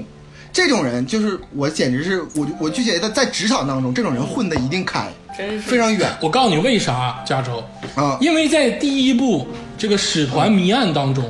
李元芳还不属于狄仁杰的人，是第一部第一部这个第一个案子结束之后，狄仁狄仁杰跟武则天说，把李元芳分给我，做我的麾下的这个一员武将。对对对，当李元芳当李元芳变成狄仁杰的人之后，他就会做这个社畜了，他就知道怎么对老板。你这么一说，我就有点通了，嗯就像是当时西西老师曾经做的那期职场的节目，对就说第一步得先站队，嗯对，对对，得站好队，得跟对好老你板看。他站完队之后，成果是什么？直接从一个啊使团的护卫，直接变成了千牛卫中郎将。他是直接从一个将死之人变成了这个千牛卫中郎将，要不然就干死他了。嗯，但是其实从这么说来，你说狄仁杰其实就从第二案子知道，狄仁杰他是呃呃这个呃太子，他其实是太子党，嗯但是同时他还特别忠于武则天，嗯，对不对？ 他是希望没有动荡，政权平稳交接。对，所以说你你没感觉就是我我感觉狄仁杰也在站队，当然当了，然就了是第一个案子里只只显示了狄仁杰是反贼，但第二个案子里展示了他是太子党这个事实。而且啊，狄仁杰大阴逼，阴在哪当儿？然了，就是咱不说第三个案子啊，就是前两个案子，所有案件的真实情况都没跟武则天汇报，对，只有他自己知道。只有他自己知道。对他并不是一个不是我我只追求真相的人。对，我现在他要呢的是就最好是的结果。是对身为一个小白呢，我其实很想问问西西老师，就是在职场这个角度，你看看这个狄仁杰是和李元芳这两个人，他更哪个更是在职场里吃香的人？这里哎面呦我们就要有有一个啊，叫做与女领导的相处之道。这个是哦啊， 迪胖这个人啊，她还是一个女 人，迪胖这人吧，就是我看这个剧，我觉得他他并不是说是这一档还是那一档太，你要说他纯粹的太子党还是忠于武德三，他确实是刚才谁说的，就是他就要局势的稳定，他就站对嗯想要站这个就是整个大局这一面儿的。为了苍生，对，要占大局，他就要懂得与女领导的相处之道啊。我们看哦，第这一这点，男女领导还不同那吗肯？定是不一样。我们从这个性哦别和局限上， 那个那个武则天在自己的这刘个渊同志，在自己有一次敞开心扉跟狄仁杰交流的时候，曾也曾问过一句：“我死后，嗯你对我是你会怎么评价我？” 这就啊，展、第三个案子开头，这个是送命题啊，对，这这就是是展展示出了女领导的心思缜密的很多地方啊。我们看与女领导的相处之道，从狄胖身上来看，第一点，表现出绝对真、绝对忠心，就是不管他真实想要站哪一队、做哪一党，他在武则天面前表现出来的是绝对真真心。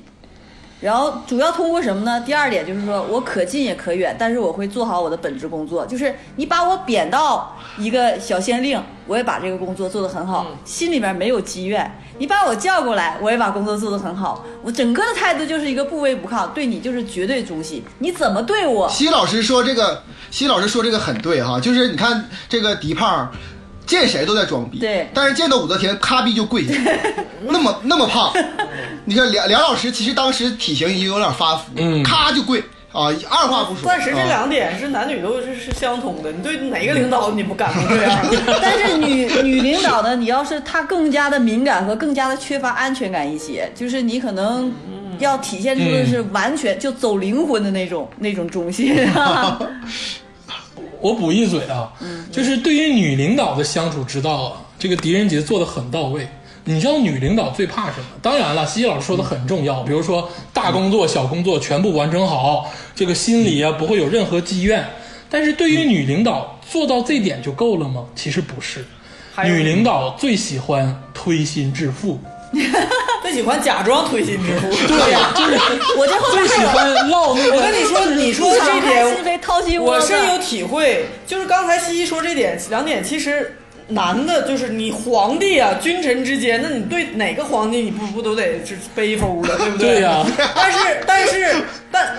但我感觉武则天其实是比别的皇帝，你想想，你记不记得狄仁杰曾经跟他唠那话说？你这么多年上位，你难道不心中不也不也就什么胆那个恻然恻有愧吗？就是第、嗯第三个案子，就我觉得我操，这话你要你敢跟 一要是个男的皇帝，对对对对你敢跟他说吗？我感觉我感觉这个女领导还是挺那个柔软的，竟然还放让他的狗命。那个我这 块儿我给你分析一下是什么原因。这个我刚才说了两点嘛，还接着往嗯顺线儿往下说。第三点就是你要敢于做一些其他人不敢做的亲近行为，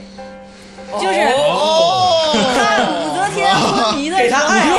你说的是突然抱住你 不吗？不不不 不，你们想啊，回忆啊，这个假装推心置腹 不。是不是，第二个是第三个是敢做其他人不敢做的亲近行为，就是当那个武则天昏迷的时候，太医不敢给她扎那个针在头上，不敢给她扎针在、在身体哦就怕上担责，任怕担责任。这时候狄胖来了，起开我扎，呼哧呼哧，隔着衣服就给一顿扎。 哎，我知道，我知道，就像是有一天你陪别的人喝酒，然后突然有一个男下属见就挺身而出跟你说：“你西西老师，西西姐，别喝了，我来喝。”是不是有这个不是感觉？是是这样，这种情况是，比如说我在一个酒局上，我已经喝多了，然后这个时嗯候呢，大家就是不敢来。就是扶我搀我，但是伸不过来敢一个进一肩步膀的接触。这个时候，咔来了一个人，咔给我扛起来了就走， 大概是这种哦那感你觉吧。你得说，如果扛起来你那个人长得跟我们几个似的，你估计也是不太 乐意。这个是关键 时刻，关键时刻敢做其他人不敢做的亲近行为。第四点呢，就是说会恰当的说其别人不敢说的实话。这个时候，当你嗯说，当你在恰当的说别人不敢说的实话的时候，他会觉得啊、他把我当成了自己人。他这个人是啊、推心置腹，他跟我是真正的一个哦啊一个推心置腹一个什么第五点就是对女领导的反应要有预判，这个事情就是说，嗯你要对这个女领导要有充分的了解，然后对她的行为有预判。比如比如呢，《蓝山记》的那集，就咱们现在讲《蓝山记》，他和太子等等都被都被皇上堵进了屋里的时候，他直接就能判断出来，如果我这时候向着太子说话，他就这个女领导一定会认为我跟太子是一伙儿的。这个时候，我要立刻出卖太 子，然后先让女领导信任我，然后我日后陷入迷雾，啊，我日后再去给太子推脱，这样的话，他就很好的通过对女领导的了解，很很好的对女女领导的反应有一个预判。然后，哎，我觉得这一点说的特别好，嗯就是这个女人啊，女人是感性动物多一点儿，就是当这个爆发的点来临的时候，你一定不能跟她这个像于谦儿一样，就是明朝的那个于谦儿，最近看《大明风华》，就是直接跟他硬刚，你一定要像狄仁杰一样，对先顺着他。对顺毛驴，对，这个时候如果你是一个啊，我明白这意思了，就是男领男领导、女领导差别就是，男领导不管你顺毛逆毛，你已经死了，对，是不是？ 就根本没有这个缓没有缓和的空间，根本不对是对你说对，朱祁朱祁镇就这样，朱祁镇就把于谦给弄这么弄死 了。什么预判呢？什么推心置腹都没有用，对对对对对，直接这死跟女领导的相处之道，你会懂得还是女领导久一点。好然后第六个啊，还还是有最后一点，最后一点就是在无伤大雅的地方要留一手，然后跟你保持一种心照不宣。就是刚才你们说到那一点，说那个其实有很多案件，这个真相他都没有跟武则天说，但是对于武则天来说，我的大事我要解决，我要的结果已经呈现了。这个就是对于我来说其是实无武伤则大雅的。天也是对他心照不对，宣。两个人，你这无伤大雅的地方你留了一手，然后两个人形成一种心照不宣。我也知道你这老狐狸心里藏对我些想起来两了个老狐狸嘿嘿嘻嘻哈哈哈哈的笑。 对使团谜案结束的时候，俩人啊啊笑笑半天那段是吧？对对，然后对就推向远景，那个笑声一直回荡在宫殿里。对就我想说这俩比人比谁笑太声假比了，互相两笑个的。老阴逼，这真的就是我当时就觉得这个真的政治家， 我嗯想我我想问一下西西老师，政治家，政治家。你，你有没有你有没有把这个《蓝山记》重新改个名字？有啊哦，就说完了狄胖掌握的这个与女领导的相处之道哈，因为刚刚整个嗯案情介绍完之后，我又重新思考了一下。就像刚才也是加州老师说，嗯说了前面一顿什么又推儿子呀，又弄弄小小红啊什么，最后就是一个、嗯一个叫许世德的内 卫想发财而已。嗯所以这个《蓝山记》我起的名字干货名叫《许世德发财梦》。啊，我有点不赞同，我觉得徐的发财梦啊，有点不能，就是很恰切的点了这部题。嗯啊，我觉得用一个民间俗语可以完全的点出这部剧，就第二个故事里边的题啊目。 啥、什么？我给它起名，我给它起名叫做“二一天作舞” 啊啊，这这这个我感觉非常好，一勺烩啊一天你所有人，所有人都是在二一天作舞，而且从这里可以看出哈，钱雁秋老师啊，钱老师对自己有多狠啊！平常顶多斩个头，只有钱老师自己饰演的角色被推下山崖喂了喂狗，知道吗？只有这 自己几喂个狗 是吧？分尸。 给自己加 戏，钱雁秋老师真的是给自己加了不少戏， 真，尤其最后的那一大段儿，就简直就是 就是给自己加的戏。 这个刚才啊，西西老师点到了一个人，也是第二个案件当中非常著名的一个人物。我们刚才也说过，就是这个小红，嗯，蒋欣，蒋欣饰演的这个小红啊为。娘娘，蒋欣老师在饰演小红的时候，应该是非常年轻，是《甄嬛传》之前。对应该十八九有点吧婴儿。肥呢，啊，对，还有点婴儿18肥九啊。但是蒋欣老师啊，她这个身材啊，她就不像是一般的这个瘦弱女子。她不是说她不瘦啊，是说她整个的这个非常的丰腴。就而且我我觉得，我实话实说啊哈，蒋欣老师最让我感觉她漂亮的一个地方，嗯就是她那个蹙眉，啊，就是你其实你其实，在《甄嬛传》里边就看到那个华妃蹙眉了。其实她生气的时候蹙眉挺好看，对。然后，但是你在这个这个就是呃呃这个《神探狄仁杰》里边第二部里边，它其中有几个，比如说哎那个呃刘传林去哪儿了？他说哎去后山，他他蹙眉。其实那个时候就可以看出这个蒋欣老师很漂亮。我对你跟蒋欣老师理解不一样。我对于蒋欣老师的理解就有一点丰乳肥臀、北大荒的感觉，高粱嗯地。我一下就能联想到这些东西，你知道吗？尤其不看脸，蒋欣老师长了一张南方脸，但真的长了一个。北北方女人的身材，就是非常的健硕又又性感，就是脑袋小，身体特别大。让人看起来有欲 望。他是从小在新疆来的，刚运完黄金，比较身体有点壮硕。呃，接下来说说这个蒋欣老师在剧中的表现啊。小红这个人物真的是做的太厉，这帮男的 嘴脸，呃小红老师做的这个人物真的是太立体，就是他其实是太子的这个贴身的奴婢。什么叫贴身奴婢嗯太？子什么叫贴身？你们知道太子吗？的怎么是怎么个太子的人呢？对，就是其实就是从里到通外房都大丫头， 都是太子的人。但是这个呢又不算什么，其实这个描写了这个封建社会王朝女性的悲哀。一面还有武则天做对照，一面还有小红这样的人在尘世间沉浮，多么大的讽刺！钱一秋老师才是最大的女权主义者。他用血淋淋的故事，他用血淋淋的故事揭发了这个事情。我跟你说，你你跟你刚才鄂总这种义正言辞，还有这个我现在看他这个表情，特别像剧中的刘茶女， 你知道吗？既猥琐又油腻，同时呢还义正言辞，你知道 吗？这个这这个第二个故事里最迷的人就是这个查尔里，你说他，我的天！一后来揭露出来他是那个持有三本《蓝山记》之一的一个人，然后呢也是一相貌堂堂啊，当时一个大斯农，然后那个穿着那个盔甲什么的。我都没认出来他，我说这是那个一开始为了跟儿子争那个青楼女子，然后就把儿子推下山那个老头吗？你都忘了你的家国大计了 而且吗 啊，？这个蒋欣老师在剧中啊，为了他的，为了太子给他下达的目标，他牺牲了多少？他睡了刘查理的儿子，他刘传林，刘传林，他又睡了刘查理，真的是为了太子吗？这种没 有必要的牺牲， 为什么要搞得这么复杂呢？然后最后破案跟他还没关系。对，对呀还跟元芳老师眉目传情。我差点以为他跟元芳老师能成，你知道吗？在那个山洞对里，对对，好像每个女性角色都得调戏调戏 元芳。对，那个那个在山山洞里的是没有必要的暧昧，真的，他这个这个小红这个角色的，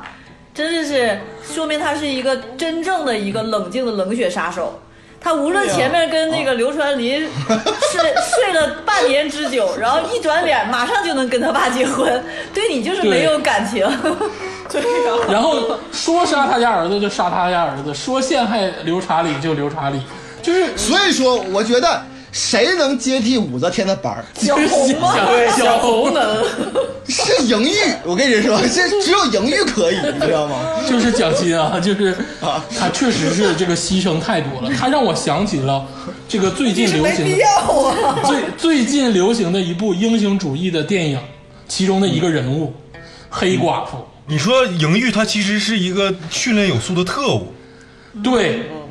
莹玉就是啊你这想样，超级英你想雄，想他，他其实哈，咱咱客观的说哈，莹玉哈，其实先跟刘传林，刘传林待了半先年，跟太子啊对，先跟太子嗯，然后又跟刘传林嗯，然后又又又跟刘刘查理刘传刘刘查理。但是你看看武则天，他是先跟李世民，嗯，又跟李治，嗯啊一，他俩脉也相是承，父子， 一脉 相对承。对，一脉相承。接班人啊，谁有你？你看看那个反观金木兰，啊，这么多集了，啥也不是，温室的花朵。还 还没给金木兰，还没有跟要是金毛还成不了事儿，最后得死。成了， 人家连虎鲸辉他都没整整明白，你这我我觉得不啊，行在这这成不个了事武在这个五朝啊，这个好像这个这个 sleep 位子这个父子啊，是一个潮流一样，就是怎么会有这么多，事，就是这么多事儿都是跟父子相关的。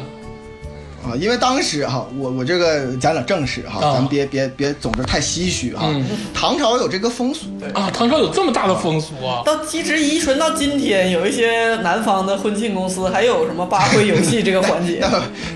这 这这个我不是我说的啊，那个这个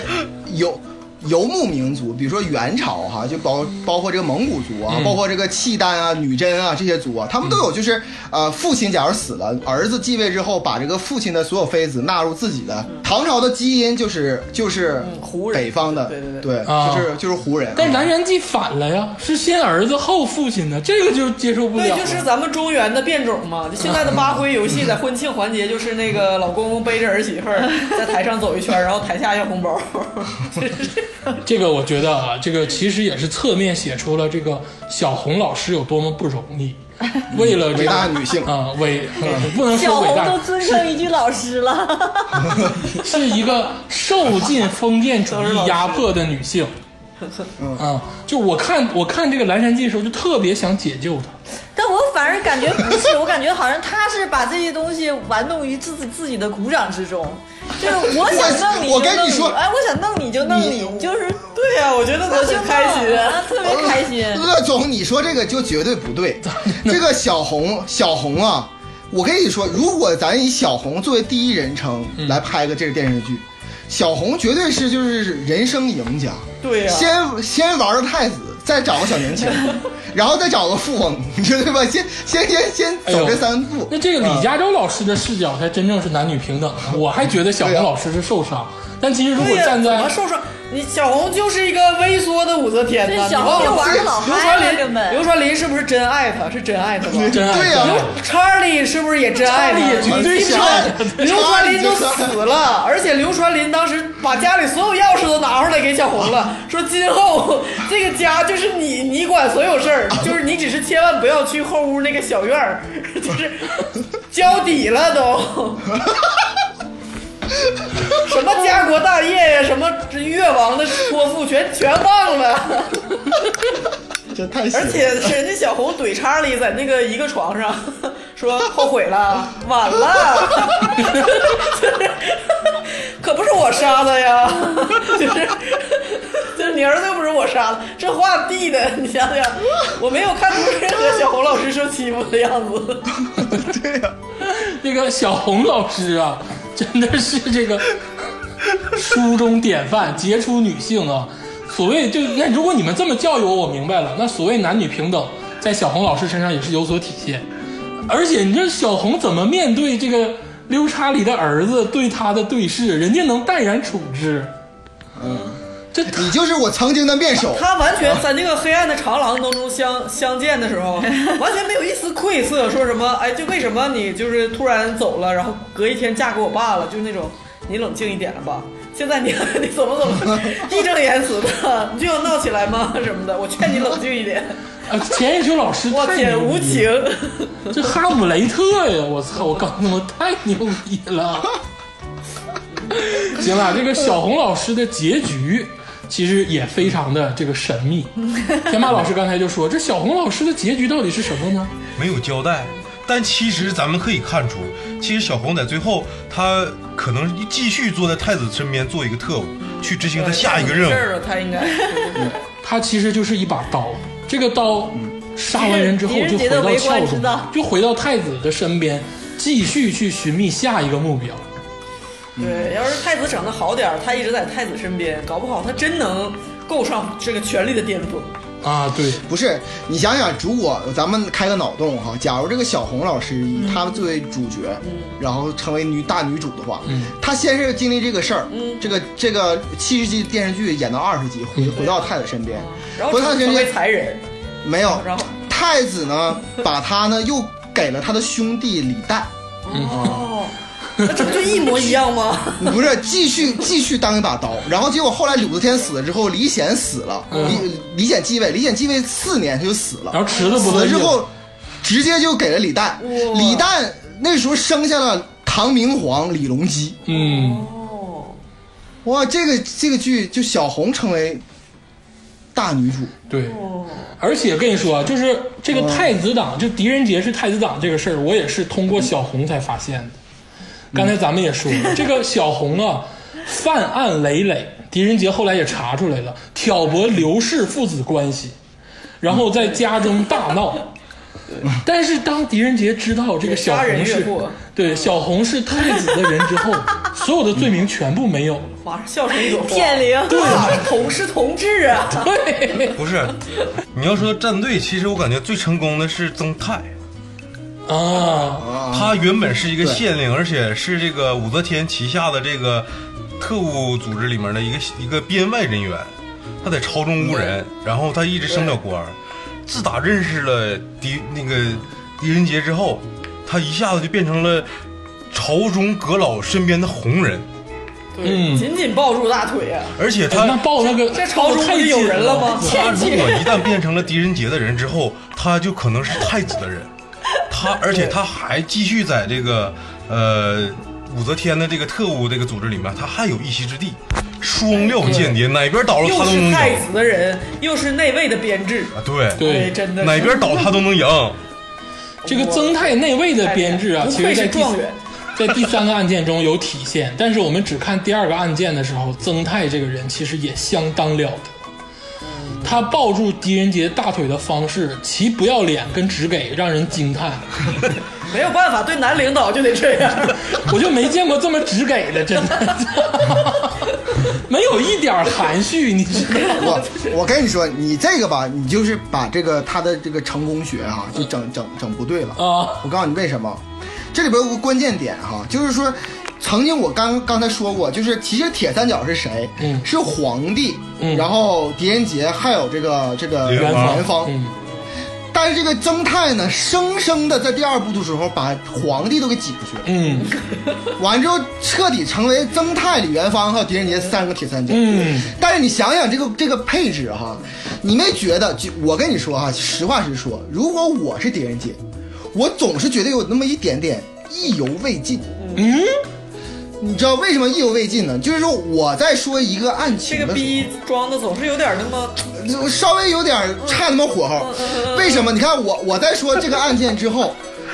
我先提个问题，元芳你怎么看？元芳说啊，我不知道，让我满足一下。元芳会做人然后元说芳说完之后，完之后一顿解，答元芳顶元芳顶多说一句：“大人真是神呐、对大人真是厉害啊呀、对狄公真乃神人也。不，不是，他说这句话有一种平等的感觉，对，就是说元芳说说这个呃，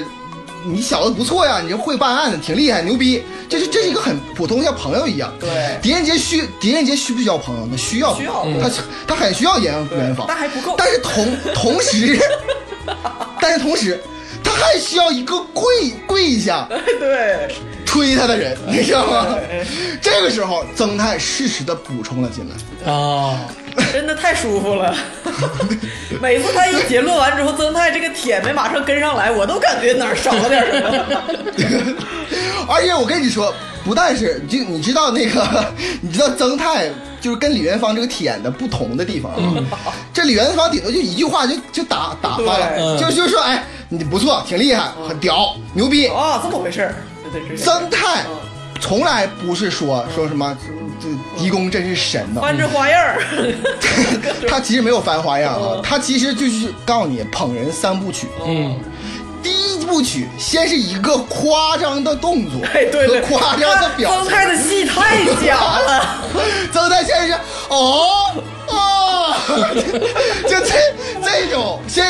先得来这个，让全场的焦点聚焦在他自己一个人的身上。对，第二步啊，先第二步就是用辞藻的堆砌来捧别人，嗯说嗯啊。你真是神人呐！就旷古至今，谁有这么神呢？嗯第三步，这是最重要的一点，领导总听拍马屁，嗯啊，就没意思。嗯狄仁杰这时候总听总听，心里会反问一句，嗯就是说，你行，你说我牛逼，我到底哪儿牛逼呀、啊， 曾曾泰第三步会把这个案件再重新复述几一 一遍，然后说就这块儿牛逼，所以说就正好挠到那个狄仁杰最心里最痒痒的那个 地方，你知道蓝吗霞？曾泰这太牛逼了。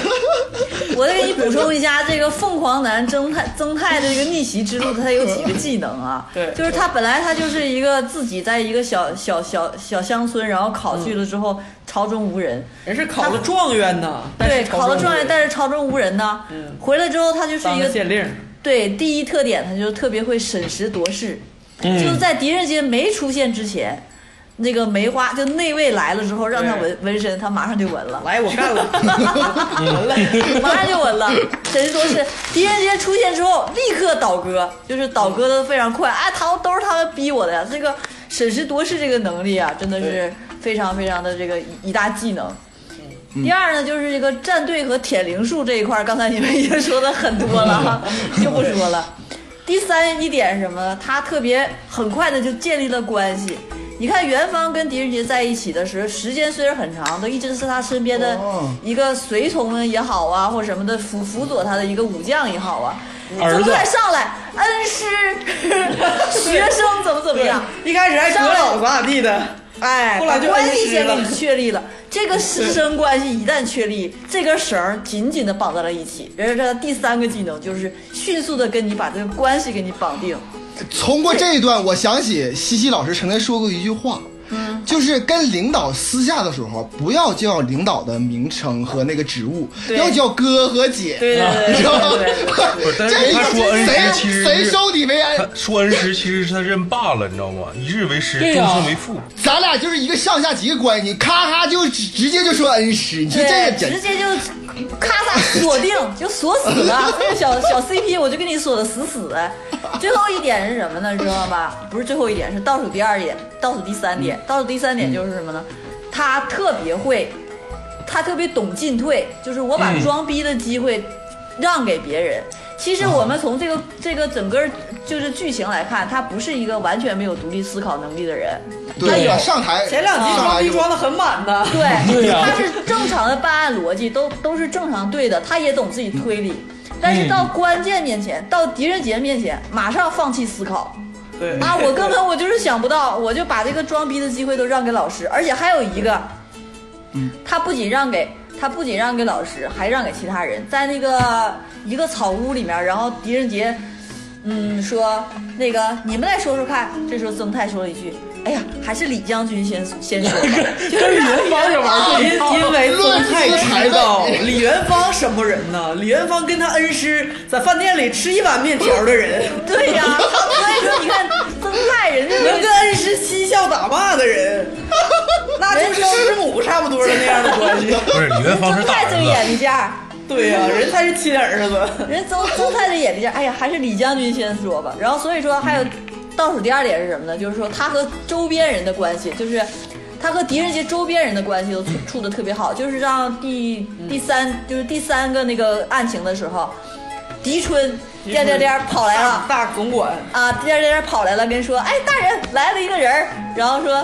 那个是是谁呀、那那说你猜猜，然后狄仁杰说，嗯，看你这么满面笑容，肯定这人除了跟我们很熟之外，跟你关系也很好啊。一看是曾泰，哎，这块你看儿这一块儿什么真时是候细思极恐，搞得很好，啊牛不牛逼吧？这一个块儿这一块儿真的是细思极恐。你想想，狄春是只属于狄仁杰的家奴啊，一嗯大总管呐。对呀、他既所然以说曾泰来了之后能喜笑颜开，就说对明呀曾泰其实已经把狄他家啊知吃道李透元芳了。不好搞，他搞狄春，对，这元芳他也搞定了，都让李将军先说了嘛， 就是让李将军先说， 然后又又这样跟周边人关系都处理好，然后最后一点就是他一个一个非常特点的一个技能就是及时求助。他嗯端上一个事儿来之后吧，他经过他自己的深深深深思熟虑之后，他觉得我得赶紧去找到老师，他是不是有必要去找呢？他不一定，嗯，但是呢，他要通过不断的一一件一件去求助的事儿，更加锁死他和狄仁杰之间的关系，对嗯你知道吧？所以他对不断的去及时求助，这就是凤凰男曾曾泰的这如个何逆维袭系之路友？情，麻烦别人。对不是对对，我是这听么回事儿。我我听到那个西西老师之后，我就有点通了。嗯，你知道你知道我哪儿通了吗？就是这个曾泰哈，他就是他当然舔狄仁杰，嗯，同时同时他你看刚才那西西老师也说了，他包括连狄春他都处好关系，嗯，但是其实你看曾泰跟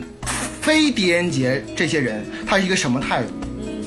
他他其实是很冷淡啊，对的。对对对，嗯他对平民百姓也都是打骂那种。没有不没是有倒没不有至于打骂没，有打但骂，就是没有嗯说很很冷淡，有官威，很冷淡。官威对对，这就说明什么？就是舔狗啊，其实也挺累不的，能做中中央舔狗， 对，也挺累的。必须只舔他一人。而且第二点呢，我想说一下啥呢？就是说刚才跟谢老师说一样，这个曾泰你说狠不狠？其实也挺狠，狠啊他呢亲手他亲手杀死了刘大，对呀、对呀，刘大可是他用机关直接就把杀死的，对，啊，一点卷一到点大风看不出来车，一点都看不出状元来。啊，第 第三点最重要的是什么呢？就可是说能可能这个是个武状元，操！ 最重要的是是什么呢？可能有一段你们没看，就是你可能后来你没看见。我看了《神探狄仁杰》二三四，嗯我我看过。嗯后来呢，基本来说就是李元芳单独出去办案，嗯而狄而那个曾泰呢，总是跟这个狄仁杰在一起。啊，这就这就说明什么？这说明就是这个把其亲实啊儿子哈都，挤掉了，不是挤掉，就是就是这个狄仁杰，就说明李元芳还是有真本事的。嗯李元李元芳让李元芳去办案没问题，但是呢，你的这个吹牛逼啊，就是这个捧人呐、没有花样。就是都已经四季了，整个这个时间跨电视剧时间跨度跨越了八年，狄那个曾泰一直挠着那个狄仁杰的内心啊，一直一直挠挠的痒痒的，知道吗？非常厉害。最后曾泰是三品官啊，非常哎呦厉害。哎呀，曾哎，泰，你你哎，你得这么说，曾泰可杀过人呢，对呀、哦包啊括那个小红也杀过人，为什么狄仁杰到最后这些事儿都跟没事儿了似的？直接就你们是好人，你们升官儿，就是我早就说过，我说狄仁杰，狄仁杰不是一个求真相的人，他其实是一个伪，就是很圆润的政治家，就是为大局着想嘛，人就占大局。哪有什么大局？操，大局！ 曾泰啊，一直跟武则天的人也没有断，暗线表示他这个梅花还是生效的。曾泰才是两面都踩，然后呢，隐藏自己，保存实力，最后熬出头的一个人。但我也没想到说你们对曾泰这么有兴趣。墙角一枝梅，凌寒独自看卢。老师，你哪天给我纹一个梅花呗？嗯我看 我看这个剧的时候，我真的我就深深的就锁定了这个曾泰，我真的是 很有研究价值。然后我就我就对他进行了一个研究。锁定的人就不一样。我觉得我们几位男性更多锁定的是查理六，嗯，查理，查理这个人真的是一个伟大的人，一个这个对生活非常敬畏的人，一个就是想娶谁娶谁的人。我觉我觉得查理刘这个人是给我一层一层的剥开。我最开始看这个案件的时候，以为那个刘查理啊，就是一个就是一个贪恋美色的老糊涂，老色狼，然后慢慢发现这故事不对，他呢又揭露了他这个前朝的身份，前朝的身份又不对，发现他自己还有更大的欲望。老财迷这个对 这个人物一步一步的进阶，真的是让我看的非常过瘾。能为了哎我跟你说，很简单的道理，你喜欢小红，所以说你羡慕刘查理。对，就我我就我就一句话给解，满大我 街就一句话那些给什么刘查理不归，是不是都你发的？这这就是你，你知道吗？哎，看我们没锁定刘查理，我锁定下一个人物是许世德，啊啊你锁定了其实就是钱雁秋老师，就是扣这个题嘛，《蓝山记》蓝山记》我翻译的一个直白的名儿叫做许世德发财梦嘛，然后就是想敢干，对，也是去掉那些花里胡哨的，又是刘查理，又是刘传林，又小红，后来发现跟本案都没什么太大的关系，对吧？其实就是一个许世德，他梅花那位，他想发财的这么一个。管你谁？当皇帝，对，对我搞钱对就，我完事只儿要了。给我钱我就完事儿。那钱可他妈是恢复礼堂神器的钱呐！这对对啊哎呀、恢不恢复神？ 我管你是谁，我就想多一个富翁，就这么回事儿。我跟我跟你说，对于许世德呀，我又有一个很大的阴谋论，但是不知是真是假，那诸位给我评判一下。 最后被狗只的是是太子，我跟你说，许世德其实是已经易容武了，则天，武则你看天太子派那个窝囊样儿，没准儿武则天派派去监视太子，对吧？监视太子的人，但是其实许世德是太子的人。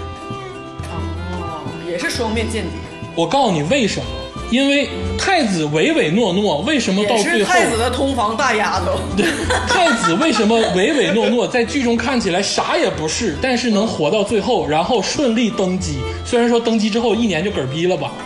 但靠是睡所有人，我跟你说，太子啊也是一个大 boss，能让狄公或者是很多这样的老臣站在他身边。除了立长、立贤的这些规矩之外，太子其实做了很多暗线工作。嗯太子要杀李圭，嗯，哦，太子因要为这个单纯王应该是不值 得杀，太子要杀李圭，因为藏宝图的存在对于太子来说是太危险的东西了。嗯，有道理。武则天当时权倾朝野，什么藏不藏，那不是钱能解决的问题。嗯，如果他想推动政变，根本不是靠钱。但这个三本蓝山记对于他来说是无尽的危险，而且李圭他们跟傻逼一样，还要靠这个藏宝图真正的去夺不得神要器。说我们龟龟，我跟你说，你们锁定那些油腻的叉里，我锁定的就是龟龟， 颜值担当，热血青年，这个世界配不上如此清澈的眼睛，有信念的有信念的年轻人，如此热血的年轻人，一心为了理想，他为了谁呀？而且最后啊，真的，太子凭什么？我要是李圭，我就自己要上位了。太子就是他妈凭屌当政，就是凭着流着什么李氏的血脉，真他妈为什么非李得圭，李圭也留着李氏的就血是脉啊，自己上 啊，非得让太子。这个其中最大的一个疑问就是太子为什么去找狄仁杰？你记得最后武则天问了一句，我那个狄仁杰给太子的解释是我密传信件给太子，让太子过来。对但其实大家都知道是太子自己过来对的。，对对对，就是他太子为什么自己过来？他要把这些这些人都解决，然后把解决这些人的人再解决掉，就是许世德。嗯，我告诉你，太子阴逼透了，他跟狄仁杰是一个屌操型的。就是说你说脏话的时候，让我们提醒你一下这个事儿。 是吧？那这个就是这个杀人放火金腰带啊，这个修、啊 修桥修修桥桥补路，残骸，不是啊无残无尸骸骸无尸骸，这个人家成王败寇，太子就是有这个能力呀、对不对？这个狄仁杰也是名正言顺的太子党。嗯所以说，这个李世德、李圭啊，这都是玩弄的工具。小红，这不都是太子派去的吗？你们想想，小红是谁派去的？小红是太子派去的，小红不是狄仁杰派去的。太子老阴逼，我跟你 说，最后肯定是小红夺得江山，我觉 得。对呀、我要是这样，我很我还安慰一点儿。凭什么拥戴太子啊？真是。这这个《蓝山记》还有没有什么重要人物大家想聊一聊啊？我就我我我我特别喜欢皇帝，我就觉得现在对咱们可以说一下滴血雄鹰啊，嗯，啊，我们要说第三个案子是吗？对，第三个案子啊，就有一点儿啊，就是这个政治斗争、权力漩涡的中心的意思。嗯，而且第三个案子给我的遐想，更多是跳出剧中的这个纵观整个历史的这个态度的转变。没错没错啊对，这个第三个第三个案子，我简单的还是来说一下，嗯，就是又是狄仁杰，然后呢在哪儿溜达，突然发现各州呢就发现那个有一个无头将军，嗯啊骑着一个神兽，然后各种砍脑，无头骑士异闻录。对，然后这个狄仁杰就各种破，嗯，发现最后那无头将军是假扮的哈，嗯没有没有是神，模唯物仿主义模者仿刚模仿犯案，呃就刚才那个西西老师说了啊，狄仁杰是唯物主义者啊，嗯就是肯定没有鬼怪嗯这些。但是其实这并不重要，嗯最重要的这个一条暗线呢，是讲的是这里边这个这个公主嗯想要抢班夺权，一只这绿个邪想狼猫的藏故事。藏到了最后啊。这个故对事，她是她她她跟一个道士呢，准备把这个武则 天给电死。就是一顿骚操作，我这这个题目就是滴血雄鹰，我这写的是太平，你清醒一点。 对，然后呢就想把他电死，就是大概是这么一个故事。嗯这两个这个地这个无头将军和这个本身宫里的是有什么联系呢？其实这个无头将军呢是皇帝自己派出来装作反武，但其实是呃把这些力量发现之后再打击的一个势力。结果老没想阴到，逼呀、 结果没想到这个皇帝呢，这个作茧自缚，这个这个组织真的变成了反武势力，被这嗯个太平公主所掌握。嗯大概就是一个这样的故事。嗯这个故事呢篇幅比较短，对大概是七集。如果是二十七集那个版本呢嗯是五集，对，非常非我常要非常非以恐常怖简短著。称。对以恐怖著称啊。这个央视删减主要删减的是这一部，嗯啊，删整整七集删减了两集，全都是那种血腥暴力场景啊，非常非常恐怖。其实很多人哈感觉哈《蓝山记》这个这个推理的逻辑非常好，而且很有意思。嗯到第三部的时候，可能感觉来说这个又又是短，而且体量比较小。嗯，啊、可能是没有那么肾上腺素那么发那么那么那么好看。，对对对，但是呢，我个人李嘉洲个人哈、嗯就最喜欢的其实是第三部。 啊，你喜欢这个哦这个是因为滴血是雄鹰皇帝的这你个喜欢鬼故事 是不是？不是，我是觉得这部剧哈、是真的是，我皇帝嗯我实话实说啊，对，是因为就是这个吕中老师哈、演的这个武则天，嗯，跟我跟我就是读历史的时候，就脑海中的那种武则天，它是契合嗯对的。这个嗯，我觉得是最好的武则天，所我有说的实话影视这剧个版本里，演过武则天的老师有很多，那个首先刘晓庆老师，嗯，这个潘范英冰，子，嗯，然后范冰冰老师，嗯，还有各好像好多这这这种演绎，就不一定是主角， 然后有的电视剧里刘演刘嘉玲老师啊，对对对，啊，然后这个嗯吕中老师电影里，就是我的评价也是这样，就是吕中老师虽然在这部剧中并不是武则天作为主角主角来出现啊，但是吕中老师的武则天演的真的是最好，对我我插一小句哈，就是我不知道，我我整个看这个剧的时候，这个武则天总有一种让我感觉她是我领导的感觉， 真的呀！我跟你说，这就是帝 王啊！你看，你看范冰冰，她怎么可能是像个皇帝这样儿将来？然后你看，你看那个《大明宫词》里是是归亚蕾吧？不是吗？嗯哎，那个亚蕾啊她，像我，她她像我，她像我大姨对，怎么可就是能不？管他们怎么演，对都不对像是这宫个斗戏，但是只有这李个忠大老师演这个，一看就像我 领导。 对，大她明就是大她，这才是帝王，就政治家就是这样。大明宫然后她就把那词种证明一下啊，大明宫词主要描述的是情感世界、文艺是边缘，哎所以我说就归亚因蕾为因为所很多就是关于武则天的电视剧都都围绕着这个情感世界或怎么样，但对他是个大政大帝王啊，我政治对，家呀、他是一个能力无自卑的人啊，说明他有多伟大。就是每每当我看到他吕中演的这个武则天，只要是一回头的时候，我总感觉他要问我问题了。 对对，而且他那种 我心里又都又已经阴，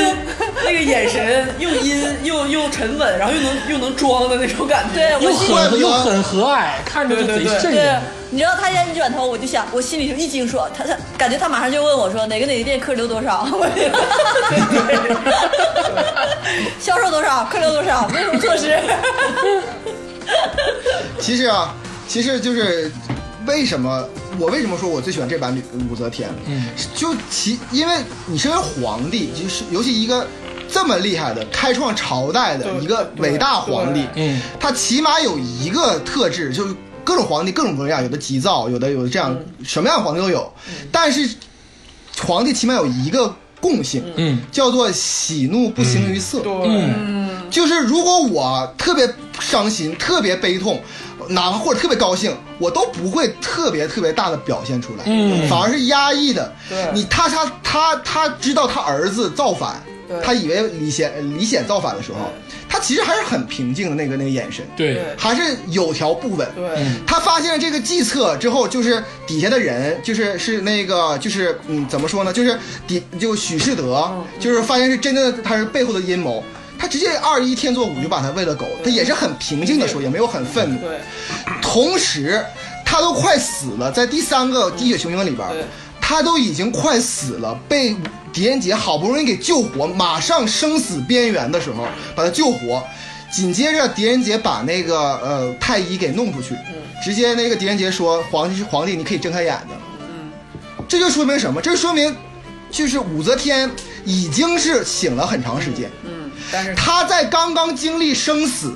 瞬间就想出一个局，对我我假装死，我看你们啥反应。，对，就就这种心机，真的那才是真正的皇帝。就是他又有帝王的阴毒，又有帝王的对那种统治力，就是他的这个角色，你想想，狄仁杰在这部剧里已经被捧上天了，就逼王之王，又是掌控全局，特别厉害。但是他为什么会对一个皇帝就是臣臣服，然后诚惶诚恐的跟他汇报东西？这个吕中老师演的武则天真的能让我信服，就是如果我是狄仁杰，我也跟他说话，我也心中 就是颤巍颤颤巍巍的。就我这他真的是表现出了那种帝王的威仪。而且我说句实话哈，以前找那个武则天的演员形象来说，都是找你比如说范冰冰、呃刘嘉玲，还有这个呃刘晓庆老师啊，嗯大花都是美艳都是身身材相对来说对。嗯比较就是那个魁梧一点，前凸前凸后翘，有点这种感觉。他他其实表现的是说武则天这个唐朝很的感很觉嗯很对，很有很有陶勺，并且很有统治力。但是你没觉得吕中老师当时演这部剧的时候已经六十多岁，嗯并且瘦瘦弱弱、对瘦瘦小小对，说话永远是他声音最小，对嗯，对，但是你却觉得他每说一句话给你的压力都很大。真的是压力山大，这就真是像领导跟我说话似的。 对，就那种一看我我就心里一嘚瑟， 对对对对而对，且就是吕中老师在戏中啊，就是你知道，你跟领导说话也是，他说第一句话的时候，你能推断出他第二句要说什么，然后你呢在心里做好这个台词、潜台词的准备一 A、B、C 方案。但是吕中老师在剧中这个说话呀，第一句可能还是笑么大样儿，第二句就这句话就杀你，就不是说他要杀你啊，是这句话的就带刀，你就突然就麻爪，你就不知道该怎么回。这个剧中啊，也就只有狄仁杰能跟他交锋几回合。对，对，但是你看那个那个《蓝山记》里，他一来，狄仁杰真害怕呀，我都替他害怕，真的，皇上来了，我的天，马上出卖太子。然后狄仁狄仁杰还跟那个元芳装逼呢，说：“哎呦我操，她也就是个女人。”然后元芳元芳都不乐意了，元芳说：“我操，全天下还没有人把她当女人。对呀、还背后敢说领导坏话，元芳说我不接你这个包，对，我还有自己仕途呢， 我首先来，我我总结一下哈，就是说我首先来说，我很尊重女性嗯啊、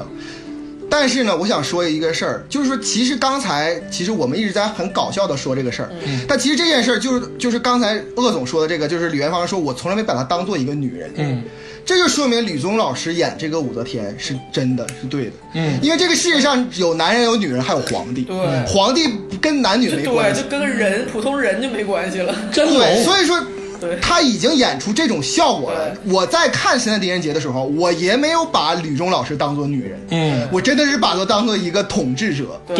对，就统治我。对， 而我且以为你要说曾太那段话他呢。他不是说男女，就是你想想，我在我在学蒸菜，他是一个开国者，就是他，我相信比绝大多数别的皇帝都要更狠毒，然后更这个有威严，更有权谋，对吧？哦啊而且有智谋，对，啊所以说他绝对是，你要说李武他还是则个女天性真是什么弄巧成拙，或者一不小心当了皇帝，那是不可能的。对，武他侠绝学对不是比啊。绝大多数皇帝都要更有权权术的那种。她身为一个女人，在一个封建社会，全是男人的情况对呀、下，谁能服他？我我真的是她能当对她当了女人，她当了皇帝之后，所有人都服，对没没人敢不服。而且这个第三个案第三个案子的开头啊，就是说明了这个武则天的这个心胸之不一样。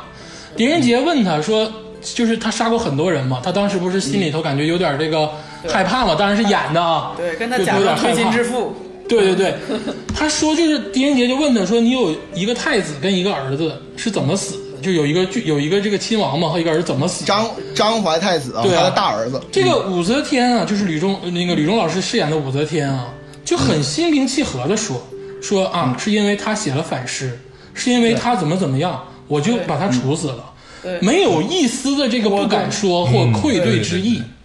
然后后来回首感叹感叹，说我给自己立无自卑，就说明他有这个君王的心胸在。嗯，然后他就说嘛，说就说我斗了一辈子，怎么怎么样，得到了敌人。 对，但但是他也没有否定自己做的不对或者怎么样的，就是哦而且我在这里边儿插插播一下，就是真实的历史啊，嗯就一点点啊，就更更能体现武则天。那个在第三部当中里边有一个王皇后嗯，啊，对吧？她一直都说姐姐啊，就怎么怎么地，我对不起你，这是什么原因呢？是她之所以是呃，就是李李世民死后，她不是李世民的才人吗？嗯然后她就是被在那个呃寺庙里，李治是怎么把她收进宫里来的？嗯，原因就是这个王皇后当时跟一个宠，跟一个宠妃，她俩互相竞争，她争不过那个宠妃，于是她就把这个武则天弄进宫来，然后夺得李治的欢心，一起干那个人。嗯结果没想到武则天用三年时间就把这俩人全给干死了。哎呦，然后干死之后呢，这个王皇后的那个外边的那个人嘛，很厉害，王家非常厉害。嗯，他不但把整个王家全部屠族，嗯，王皇后呢，她是发明了一种刑法，在那个《甄嬛传》里边，嗯，有了，就是把四肢给切断，把两个脚，哦人把质两个腿，对，把两个腿放在接到手胳膊上，把两个对接到对，然后放到一个缸里，惨叫听了七天七夜。嗯这是这是当时武则天真实的事情，而且武则天是怎么上位的？她是刚自己生下来一个嗯女儿，她特别宠爱，然后王皇后去看了这个女儿，走了之后，她她亲手把自己女儿掐死，嗯，然后陷害王皇后，这样王皇后才失的势。这是真实的武则天，就是这个很厉害。所以说杀个儿子对她来说太轻松了，所以为什么李显那么那么害怕？对，真的是说说杀就杀。哎，这个老百姓有一句话啊，就是嗯，就是生生世世不生在帝王家，对对，嗯嗯就是这个帝王家呀，他就不是人了。就如果你在帝王家，你就不是人了，你很多的行为也不能依靠人的道德标准去参考。对这个就是咱们功过不与评说，因为都是历史上伟不大是的人。狄我们狄公说了，狄公说功过参半，啊， 狄公狄公巴不得他死，你知道 吗？狄公是太子党。但是说到这个案例呢，我就是聚焦了一个人物，就是她那个公主太平公主。其实我我看到嗯太平公主的时候，我想到另一个问题，就是对比她嗯和金木兰，她俩都同作为这个，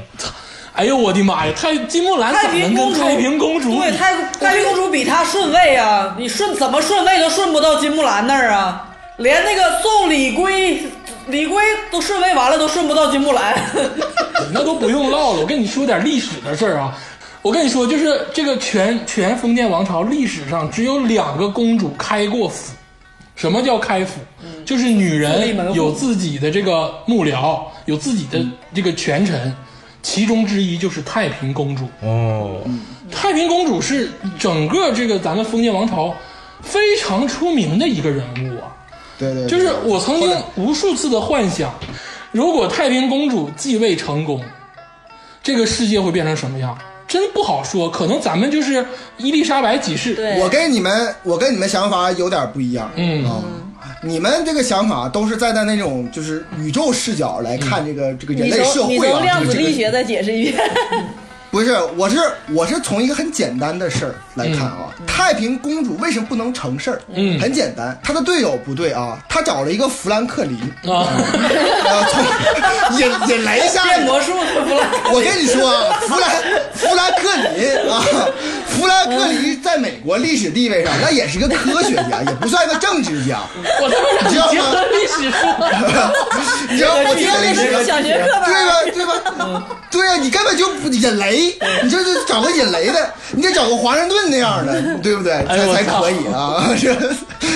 但是我明白太平公主的用意，她就想把整个事儿都去神秘主义化，去嗯 OK，添加她那个的这我个神秘属性。我总结一下吧，就是其实这个事儿我早说完了，在那个。咱们说那个二零年的回顾，几两千年的回顾时候我就说了，嗯，李隆基上来之后，第一个就叫唐隆政变，嗯，然后就是率领十八骑进宫里，就是把太平公主给砍了，对。把他亲姑姑给砍但了。是之前嗯李隆基跟太平公主还密谋，就他们两个是合伙的。他俩合伙干了伪皇后，对然后呢，之后转脸儿，我当时我就在节目里就说了，然后李隆基就直接就砍了太平公嗯主对。嗯这个事儿呢，听众们可以听听那期节目。然后李隆基也是仁政啊，李隆基也是好皇帝啊，就这个这个就不与评说，不与评啊说。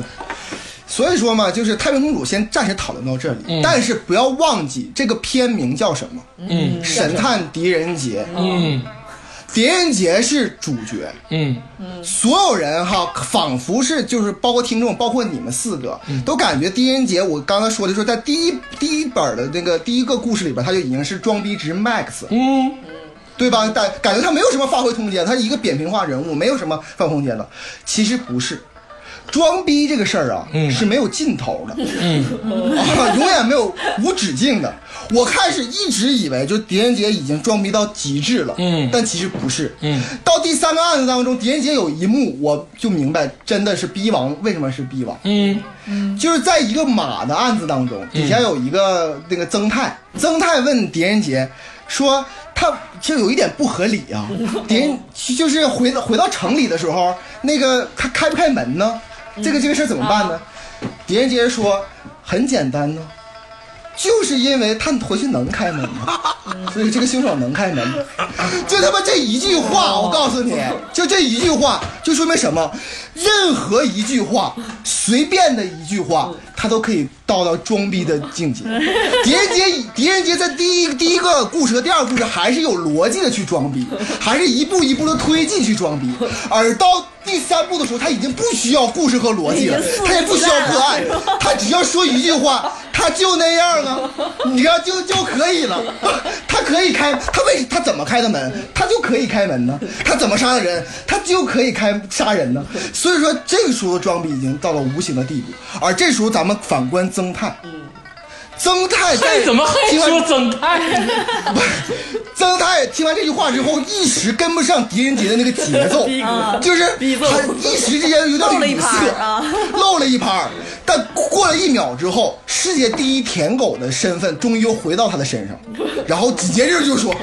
啊，阁老竟然能从。”这么细微、这么简单的事情当中，就可以发现真理，真的真乃神人也。完，狄仁杰最后再收一个装逼，就是说所有的事情都是从这些简单的地方入手的。就这一段对话只有四句对白，就是把装逼已经到达了无声无息的境境界，就每句话都可以装逼。是的，西西老师， 你到底要说什就是么？第第三个那个案案件吧，就是叫做滴血雄鹰。然后，但是我给它起的一个就是去掉花里胡哨的名，叫太平，你清醒一点，真的。嗯整个整个剧情吧，就是就是刚才说让他选队友选错了一些，就是你到底要干啥？这我们就不不用三问太平了，就两问就就可以。第一问就是你太平，你到底要干啥是吧？他不他不是想造反，他是想继位。他对 想，对他不是想就是就是通过那种打仗的方式来夺得，他想继位。他想怎么能轮到我？对对对继位得有三要素啊。继位的三要素，第一你是有旨意，第二你有民、民心，第三你有能力。嗯那就看第二问就是这三个东西你有没有？那我我们来看一下清晰。对，我们来看一下太平，他没有旨意，现在，因为他、他他他这个皇帝他说妈不了，属于不属对于他，不属于他说本来想给你，但因为你是女的，这个地方有点伤人了 哈。太平也妈你说，看看你自己， 对，太平也说了，你不也是女的吗？完他妈说那个，哎呀，我和你能一 样吗？那嗑不落散了吗？对不啊，对对？对，他就说，哎呀，我也是开个玩笑，别往心里去， 就这么个情况。然后都是演员， 对呀、然后第二也点不是是母女了，也是君臣，这对得把民拿心捏好。民心他有没有？他民心他暂时也没有，但他有什么？他有能力，在目前就是他皇帝也是这么认为嘛，认为他还是有能力的对，那就看他的所所这个行为就开始诡异了。你又 雷击死了皇帝，然后挑拨了 挑拨了武三思和太子之间的矛盾之后，他俩争斗起来也轮不到你啊， 就是对吧？都够死嘛，他就是这样。样。然后说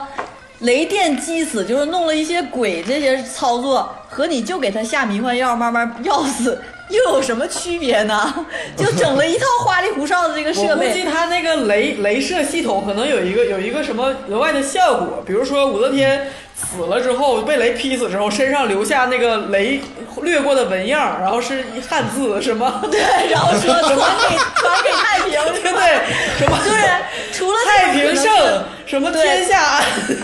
就除了这种可能性之外，他完全没有必要整就这他已么经花里跟那胡哨个了。提前纹上鸽子血了，我的 天哪！对，假如他没有鸽子血和这套纹路的话，他这个雷击的设备根本就不存在，因为他本身也是在给武则天下药。你就对直直接下药药死就完了，你整这花里胡哨的，不是更给人留把柄吗？所以说真的是太平，你清醒一点，你对根他应该本不知道你留在着干他什么。他应该把武则天留下，然后那两个斗斗那个两败俱伤之后，让他妈传位给他。对，么然后太然后明说显这了时候就给给出了方案一，方案一就是什么呢？就是说，如果我是太平的话，会怎么去操作呢？就是你首先你要模仿 嗯你一下就揽尽那天下难色， 没有没有没有没有，得先当了皇帝之后的那个事对，儿。那 就啥都有了。对，就是你首先你要模仿这个那个武则天的这个笔记啊，来假造一份这个旨意，因为你要传位于十四皇子。对对对，你这你要想继位，想继位的第一要素你是必须有旨意，你没有旨意，你就别人挑拨离间，人干死了也轮不到你。所以说，如果我是的话，首先得模仿笔记，你先假造假造一个那个旨意，是不是传位于自己，然后就下这个迷幻药就行。就下迷幻药，然后就把他妈搞得神经兮兮的，然后就最后对就是通过闹鬼一样死了，也不是我，也不是我杀的，也不是我弄的，他闹鬼闹死的，对吧？然后这个过程中呢，在不断的拉拢这些老臣，因为你看人狄仁杰多会办事儿。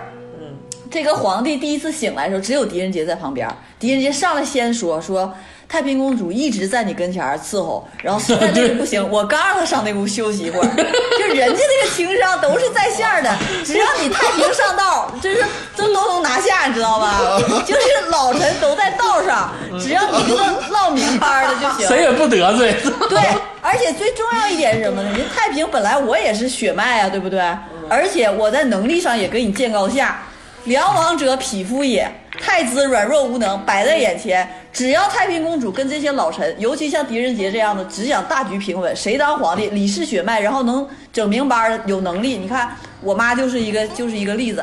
你说他能不拥拥护他吗？就是张柬之什么这些老臣，马上就笼络来了。这样的话，你旨意你也有，是不是？你就可以正当的继，就是正当的继位，能力你也有，对吧？这个时候你还差一点民心，但是当三项之中你拥有了两项，你就可以手拿把掐的了。如果他不采取方案一呢？我们来看方案二，方案二就是什么呢？就是，呃，你没有旨意，但是假如你有民心和能力也可以，是吧？能力你是有的，民心怎么得？你既然拥有的是一个术士，是一个、 是一个那个那个布兰特林，是吧？ 那你就要用他的这个东西，对不对？但你用整他那个美国独立宣言、宪法谁起 草？富兰克林，这就是 对不对？你现在整纲领啊？对对啊你拥有这个术士之后，你不应该用它来电你妈， 你应该用它来造舆论，对不对？嗯对古代的呀时候，真龙天子都是用宗教的方式去统治民心的。对你拥有了这个术士，你应该打造自己的这个自己的这应个该这个应该这个电自己，是不是？对电自己之后起来了，然后你应该浑身全是字儿， 操！你应该让他看星象，你让他看星象，搞哦这些暗往石头上示。显字，往鱼肚子里头放放放 字。放对对放对字对，条，然后在民间不断的做宣传，暗示自己就是说非太平莫属也。那然后快到对他妈整死他的时候了。对，不是这太个过程平中吧，出，天下安。就是太平太平，万事太平，就是所有人合就是作啊说！一边做在民间做暗示，一边对他妈下药这个事儿不能停，就 是加大药，鬼加大力度。对加大药鬼你量可以，鬼必须要继续闹，但是你的利益要高，你怎么能光在宫里闹呢？你外面那个事儿，你宣传自我宣传，你总得总得弄，对不对？旨意、民心和能力。三战二，你就有很大的胜很大的胜算了。你嗯骗个人电你妈，你说你这是 电你妈呀？我感觉这个剧情安排主要是就体，就是为了要虐武则天，所有的案件都是在虐 她。对你看看你吧，你谁都想害清醒你。一点，你想干嘛？你核心你的没，真是太平，你清醒一点，真的是。实际上来说呢，在历史上来说呢，哈，武则天之所以继位呢，是李治死了之后，其实是最开始是李显继位，对，当了几年，他儿子当了几年皇帝，他当太上皇，就是太就太后。对，但是什么时候他自己当皇帝呢？他是在那个洛水，就洛阳旁边的水，突然之间升起来一块石头，嗯，上边有个弥勒佛，嗯，说是武则天是弥勒佛转 世，完了肯定要传给位给武武则人家天有自己，的嗯完了自己现的富兰克林，哎，而且我我记得那个咱们那个三红老师录那期说雷法是道家里面特别高深的一个法术，这这能力是吧？对，他这个弗兰克林已经掌握富兰了克雷林法，也是，富兰克林也是，富兰克林也是个道士，是不是？我跟你说，富兰克林在美国誉为第一个美国人，是最就是美国的缔造者，美国精神的缔造者。嗯，这就是说明什么？咱们中国的道教是美国的根基， 是整个这个根基啊啊！世界大同了。美国道可道非美常国道根基道教，呃对，我来说一下吧，你们就是，我还是说一个阴谋。你结合历史啊，其实太平公主跟武则天有很大的纠缠。关于武则天的这个历史渊源啊，推荐大家去看一部电视剧，叫《古董局中局》。这个其中的这个佛头就是武则天时期雕塑的。刚才这个弥勒佛的这个事件也是按照这个武则天的形象去雕的佛头，所以说看一看《古董局中局》，然后说一说太平公主跟武则天。 乐山大佛就是按武则天来造的。对，太平公主其实本质上恨武则天，对，她并不是说登基的问题，因为你结合大明宫词去看，武则天杀死了太平最喜爱的男宠，所以说太平公子放电放药，啊其实有一部分也是私仇泄私愤，对，就想电他是吧？就是要电他妈的。 变他妈其次啊，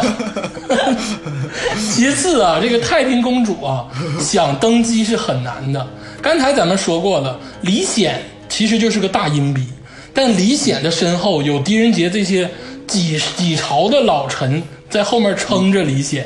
太平公主没有办法继位，而且这帮老臣要复辟，嗯，还要走唐朝舞。弊。你说的好像武则天的天下是他妈共和国似的， 叫恢复李唐神器。要要恢复李唐神器，太平公主她还不是李唐的这个但传世的这个男人他，没有神器，他没 有对没有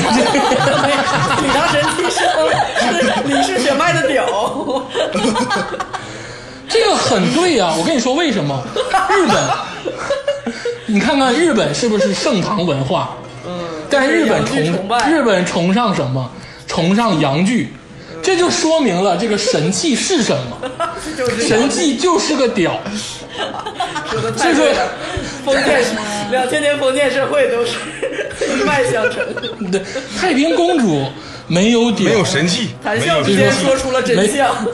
没有神器，所以说也没有办法而。且我觉得太平他，哎呀，真的是他还是不够隐藏，他他、嗯他怎么能恨他妈？你怎么能恨你妈呢？那是皇帝，怎么能恨皇帝呢？你看人《甄嬛传》里头，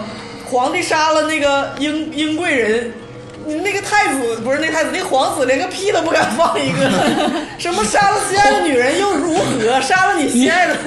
怎么了人家又？当时那个当甄时是嬛妈传，送给你送进宫里的吗？当时甄嬛传杀了英贵人太子都尿了，也是个前列腺失控。对呀、你看他啥时候敢恨他爹了？你不应该恨，当时也是妈妈卷着铺盖卷儿给那个 给给给他送进你 宫里的。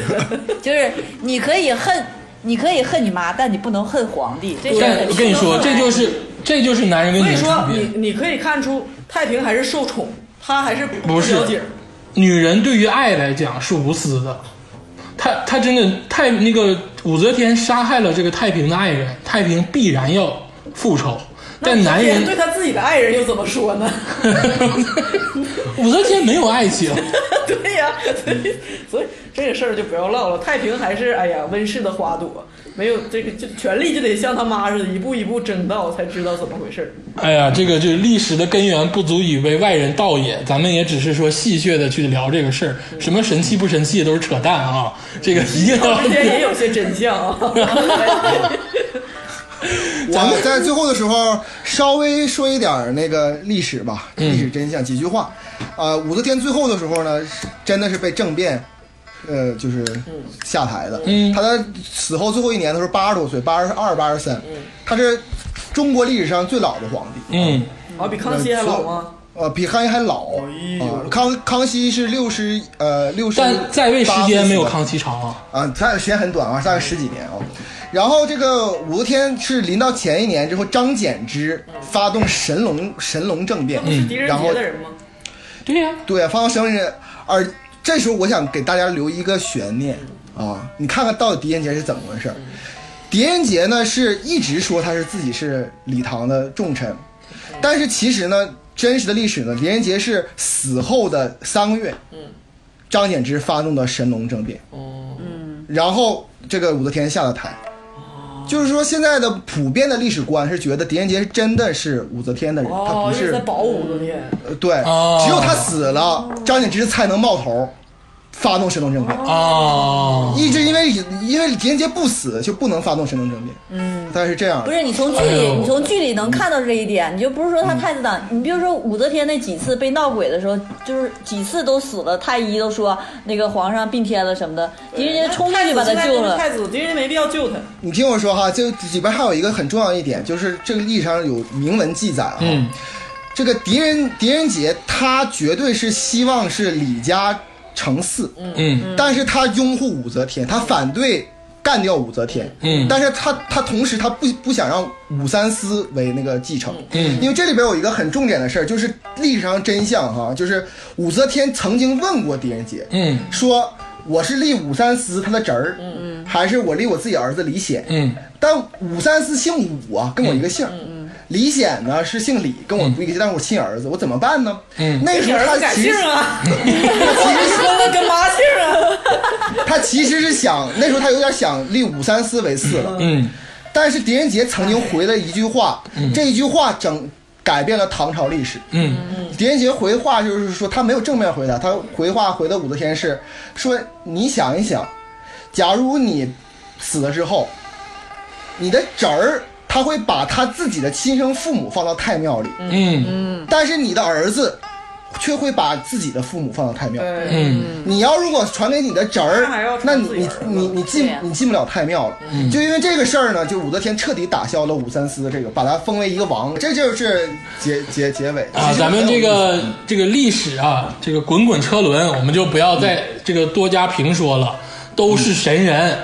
那咱们呢，也就是说，历史发展到现在，其实第一是给老百姓取乐，第二呢，就是没有真实可言，对，就是所以说咱们不管狄仁杰到底他阵营是哪一边，他一定认可武则天是个更好的政对治家。对对，对，他嗯这点是肯定的。狄仁杰的政治主张，我觉得是维持现状最好。对，那只要是民生对不受那个影响，然后咱们就不说这个事儿啊，咱们说说这部剧《神探狄仁杰》呀。我们三个案子基本聊完，重要人物呢也都大概的讲了一遍，但是其中呢又有很多疑点，跟其他的这个边缘人物也非常的出彩。第一个问题就是，狄仁杰在四部至少是三四部里没有爱情。 他多大岁数了呀？他哎这呀，个爱什么情啊？剧中都是一老没手有了。。狄狄仁杰有，操你们怎么聊到神器这么兴奋 呢？操 就剧中设定咱还得六七六十多了吧？都都都都老就朽了，狄仁杰前就是年轻的时候没有回忆说有爱情，狄仁杰没有过爱情，不用回忆，这嗯，武则狄天府没有女管家，就是嗯这个确实是这样的啊。而但是就是有很多这个不是我猜测啊，我要再说是我自己猜测的我就完了。就是狄仁杰跟武则天有没有情史？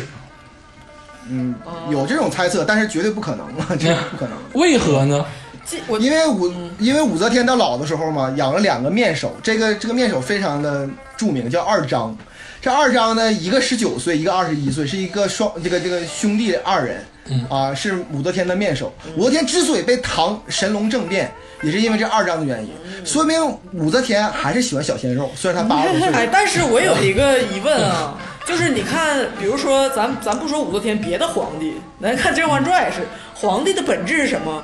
就是靠性控制所有一切大臣的这个后院儿，对是那吧么回事儿，是那么回事 儿。那武则天呢，作为一个女人，为什么就能免除这些呢？我觉得她为了就是锁定这些大臣，她也难免要出一些苦力。 哎，对，其实来说， 我说不是说句那实个话加州老师啊，你说这个对不对？面有人家有好多那个面首，没准也是哪个军机大臣家儿子，他武则天也是勉为其难跟他睡一 睡。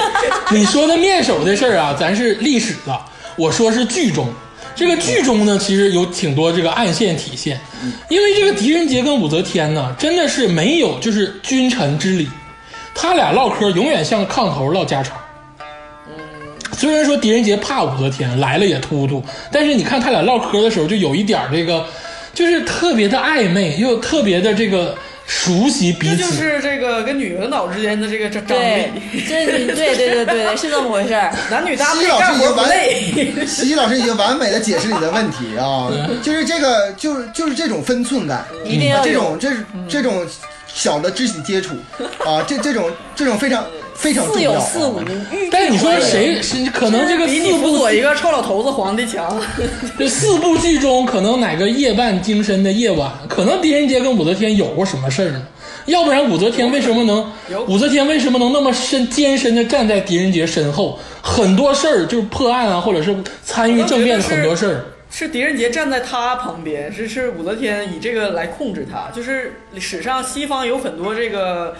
嗯，那个叫什么女王，都是通过这个来操控各各各各个大臣。 你看那个《蓝山记》的时候，那个武则天把他们都堵进堵在屋里的时候，人家说那个那个谁，狄仁杰也在这儿，怎么怎么地，也也参与其中。武则天特别坚定的说，不可能，啊，那天晚上我俩在一起呢，狄仁杰对我特别忠心，不 可能。呃，这个首先就是爱情的问题、情感的问题啊，这个留了一个空白，让人遐想。第二就是有一个非常著名的这个事件，出现在这个《神探狄仁杰》的剧中第一部中，其匪夷所思，令人称道，就是找张环。对这个你们就是不知道，你们知不知道啊？这个剧中啊，环有境一个有一个特别神奇诡异的事情，就是很多配角一再出现，仿佛续命一般，就是张环。头被砍了都 没事儿，对，而且有有这一个个是怎么的？他在前面，在那个那个那个那个那叫什么公堂上站着的一个角色，一转头抬尸体的那个人也是他， 分两部演，他串两个角色，真是龙套之王。就不能换个龙套不族是吗？这个，这个李嘉洲老师可以解决这个问题。这个人也掌握了这个量子力学，他也是空间持有者。 哎，对，四维空间啊，他是四维空间这转。个最后啊，我们聊一个就是跨越剧中的事儿。这个侦探剧啊，在咱们国内其实也很流行，并不是说只有日本、只有英国流行这个东西，咱们也产生了很多这个本土侦探，包括这个咱们伟大的这个狄仁杰老师还有《西游记后传》，啊，这《西游记后传》是群体侦探剧啊，就不要再说是《西游记后传》是让观众当侦探，这个不一样。这个另一部很伟大的剧作就是《宋词大宋提刑官》。少年包青天，还有少年包青天。这个包青天、狄仁杰、宋慈这三个人都是咱们这个封建王朝当中有名有姓的这个破案高手。关于这三个人的评述，大家又有什么想说的呢？我来先说一下啊，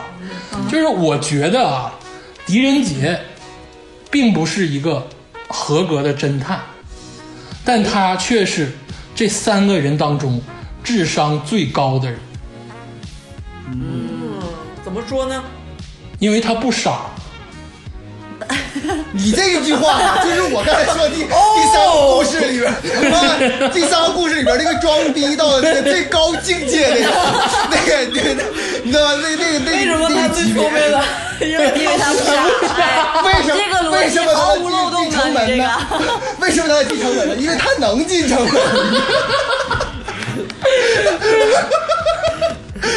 我来好说歹吧，对我来比说一，下子吧，那两个傻在哪儿？我来说吧，我来说吧。就是说如果说推荐这部剧的话啊，我是特别推荐的。为什么这么说呢？嗯，就是说咱们在聊《西游记后传》的时候，我就说了，那个叫库布里克，对吧？嗯对，就是那个那个拍那个二十二零零一什么漫游漫就漫游那个人，嗯太空漫游嗯二零一，他有一个手法在《神探狄仁杰》里边也继续出现了，嗯，就是那个武则天站在得那个迷幻药的时候，各种大花啊，各种花，各种那种，哦对对对非常非常库布里克啊，非常非常好。我觉得这部片儿其实你要如果平常看，嗯，能看出乐呵来，嗯，但是你要如果想深刻的看，也能找出点来。所以我希望各位听众，如果没看过，看一眼；如果看过的话，重温一下儿时的经跨度典。从毕志飞到库布里克， 对，那个我说一个啊，我我说一句啊，就是。嗯就是前面我我得跟大家说，这个剧是二零零四年的，然后说实在的，这个剧以前我没看过，因为那个时候我正在上大学，然后也没有电视可看。然后呢，在这个接到这个通告之后呢，因为我之之前平时发现我老公老老拿个 iPad 到处就是看这些东西吧，看狄仁杰，然后我就问了我老公一句，我嗯说：“哎，你总看这个《神探狄仁杰》，你给我说说这个有什么特殊的地方和有什么看点呢？”我老公看了我一眼说：“嗯，你看《大宋提刑官》吧， 别看狄狄仁杰了。”我说：“ 因为啥呀？”他说：“嗯，因为狄仁杰太能装逼了， 我看不惯。”一句一句话，是吧概括了，概括了，就是说你看《大宋提刑官》吧，因为狄仁杰太能装逼了。我我跟我跟你老公有点不同哈，我不是看不惯他，而是我看不透他。我正想，反正我就喜欢看人装逼，能有多逼？ 行啊，这个今天啊，咱们这个给大家推荐了一个连续剧《神探狄仁杰》，就是希望大家在这个家里抗疫的这个时期啊，看看这部剧。这部剧真的是我们精挑细选出的一部，还处在边缘角落，尤其是对于零零后来说啊，处在一个边缘角落的剧，但其实它真的挺挺好看的。推心置腹的说，挺好看的，就是希望大家有时间能看一看，而且绝对有收获。不管是嬉笑的看还是认真的看，你都能找出这个很多的学了很多成 语。对，精彩的点。带着问题去大看，言炎炎，呃，然后呢，这个我们看一评看价我的们这个李元芳中国 队长，嗯，帅气这个， 我们主播们对于历史的评价呢，绝对不是这个正确的，或者是是这个第一手的。这个希望大家有相左的意见呢，那也可以提出来，但不要骂我们就好了。 都是胡逼，别别干我们。对，就胡逼侃啊，胡逼侃。不要提出来。杠精请绕道。历史还是很严肃的啊，历史对于学者来说还是很严肃的，但是对于我们来说就只是故事而已。然后今天呢，这个可以了，咱们这个非常开心。然后最后呢，也希望那个大家那个疫情还没有结束啊，大家呢一定要注意啊，一定要注意，危险还潜藏在身边啊，一定要这个少上街，多这个消毒，然后呢注意个人的这个防疫的这个事情。好，谢谢大家，谢谢大家，谢谢好谢谢谢谢谢谢。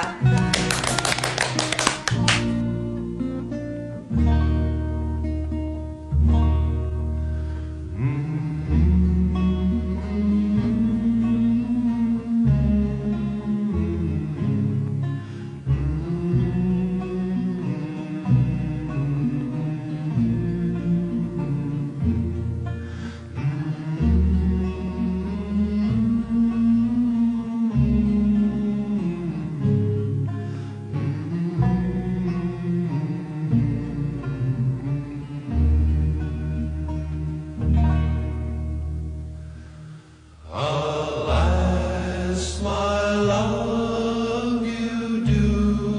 me wrong to cast me off discourteously.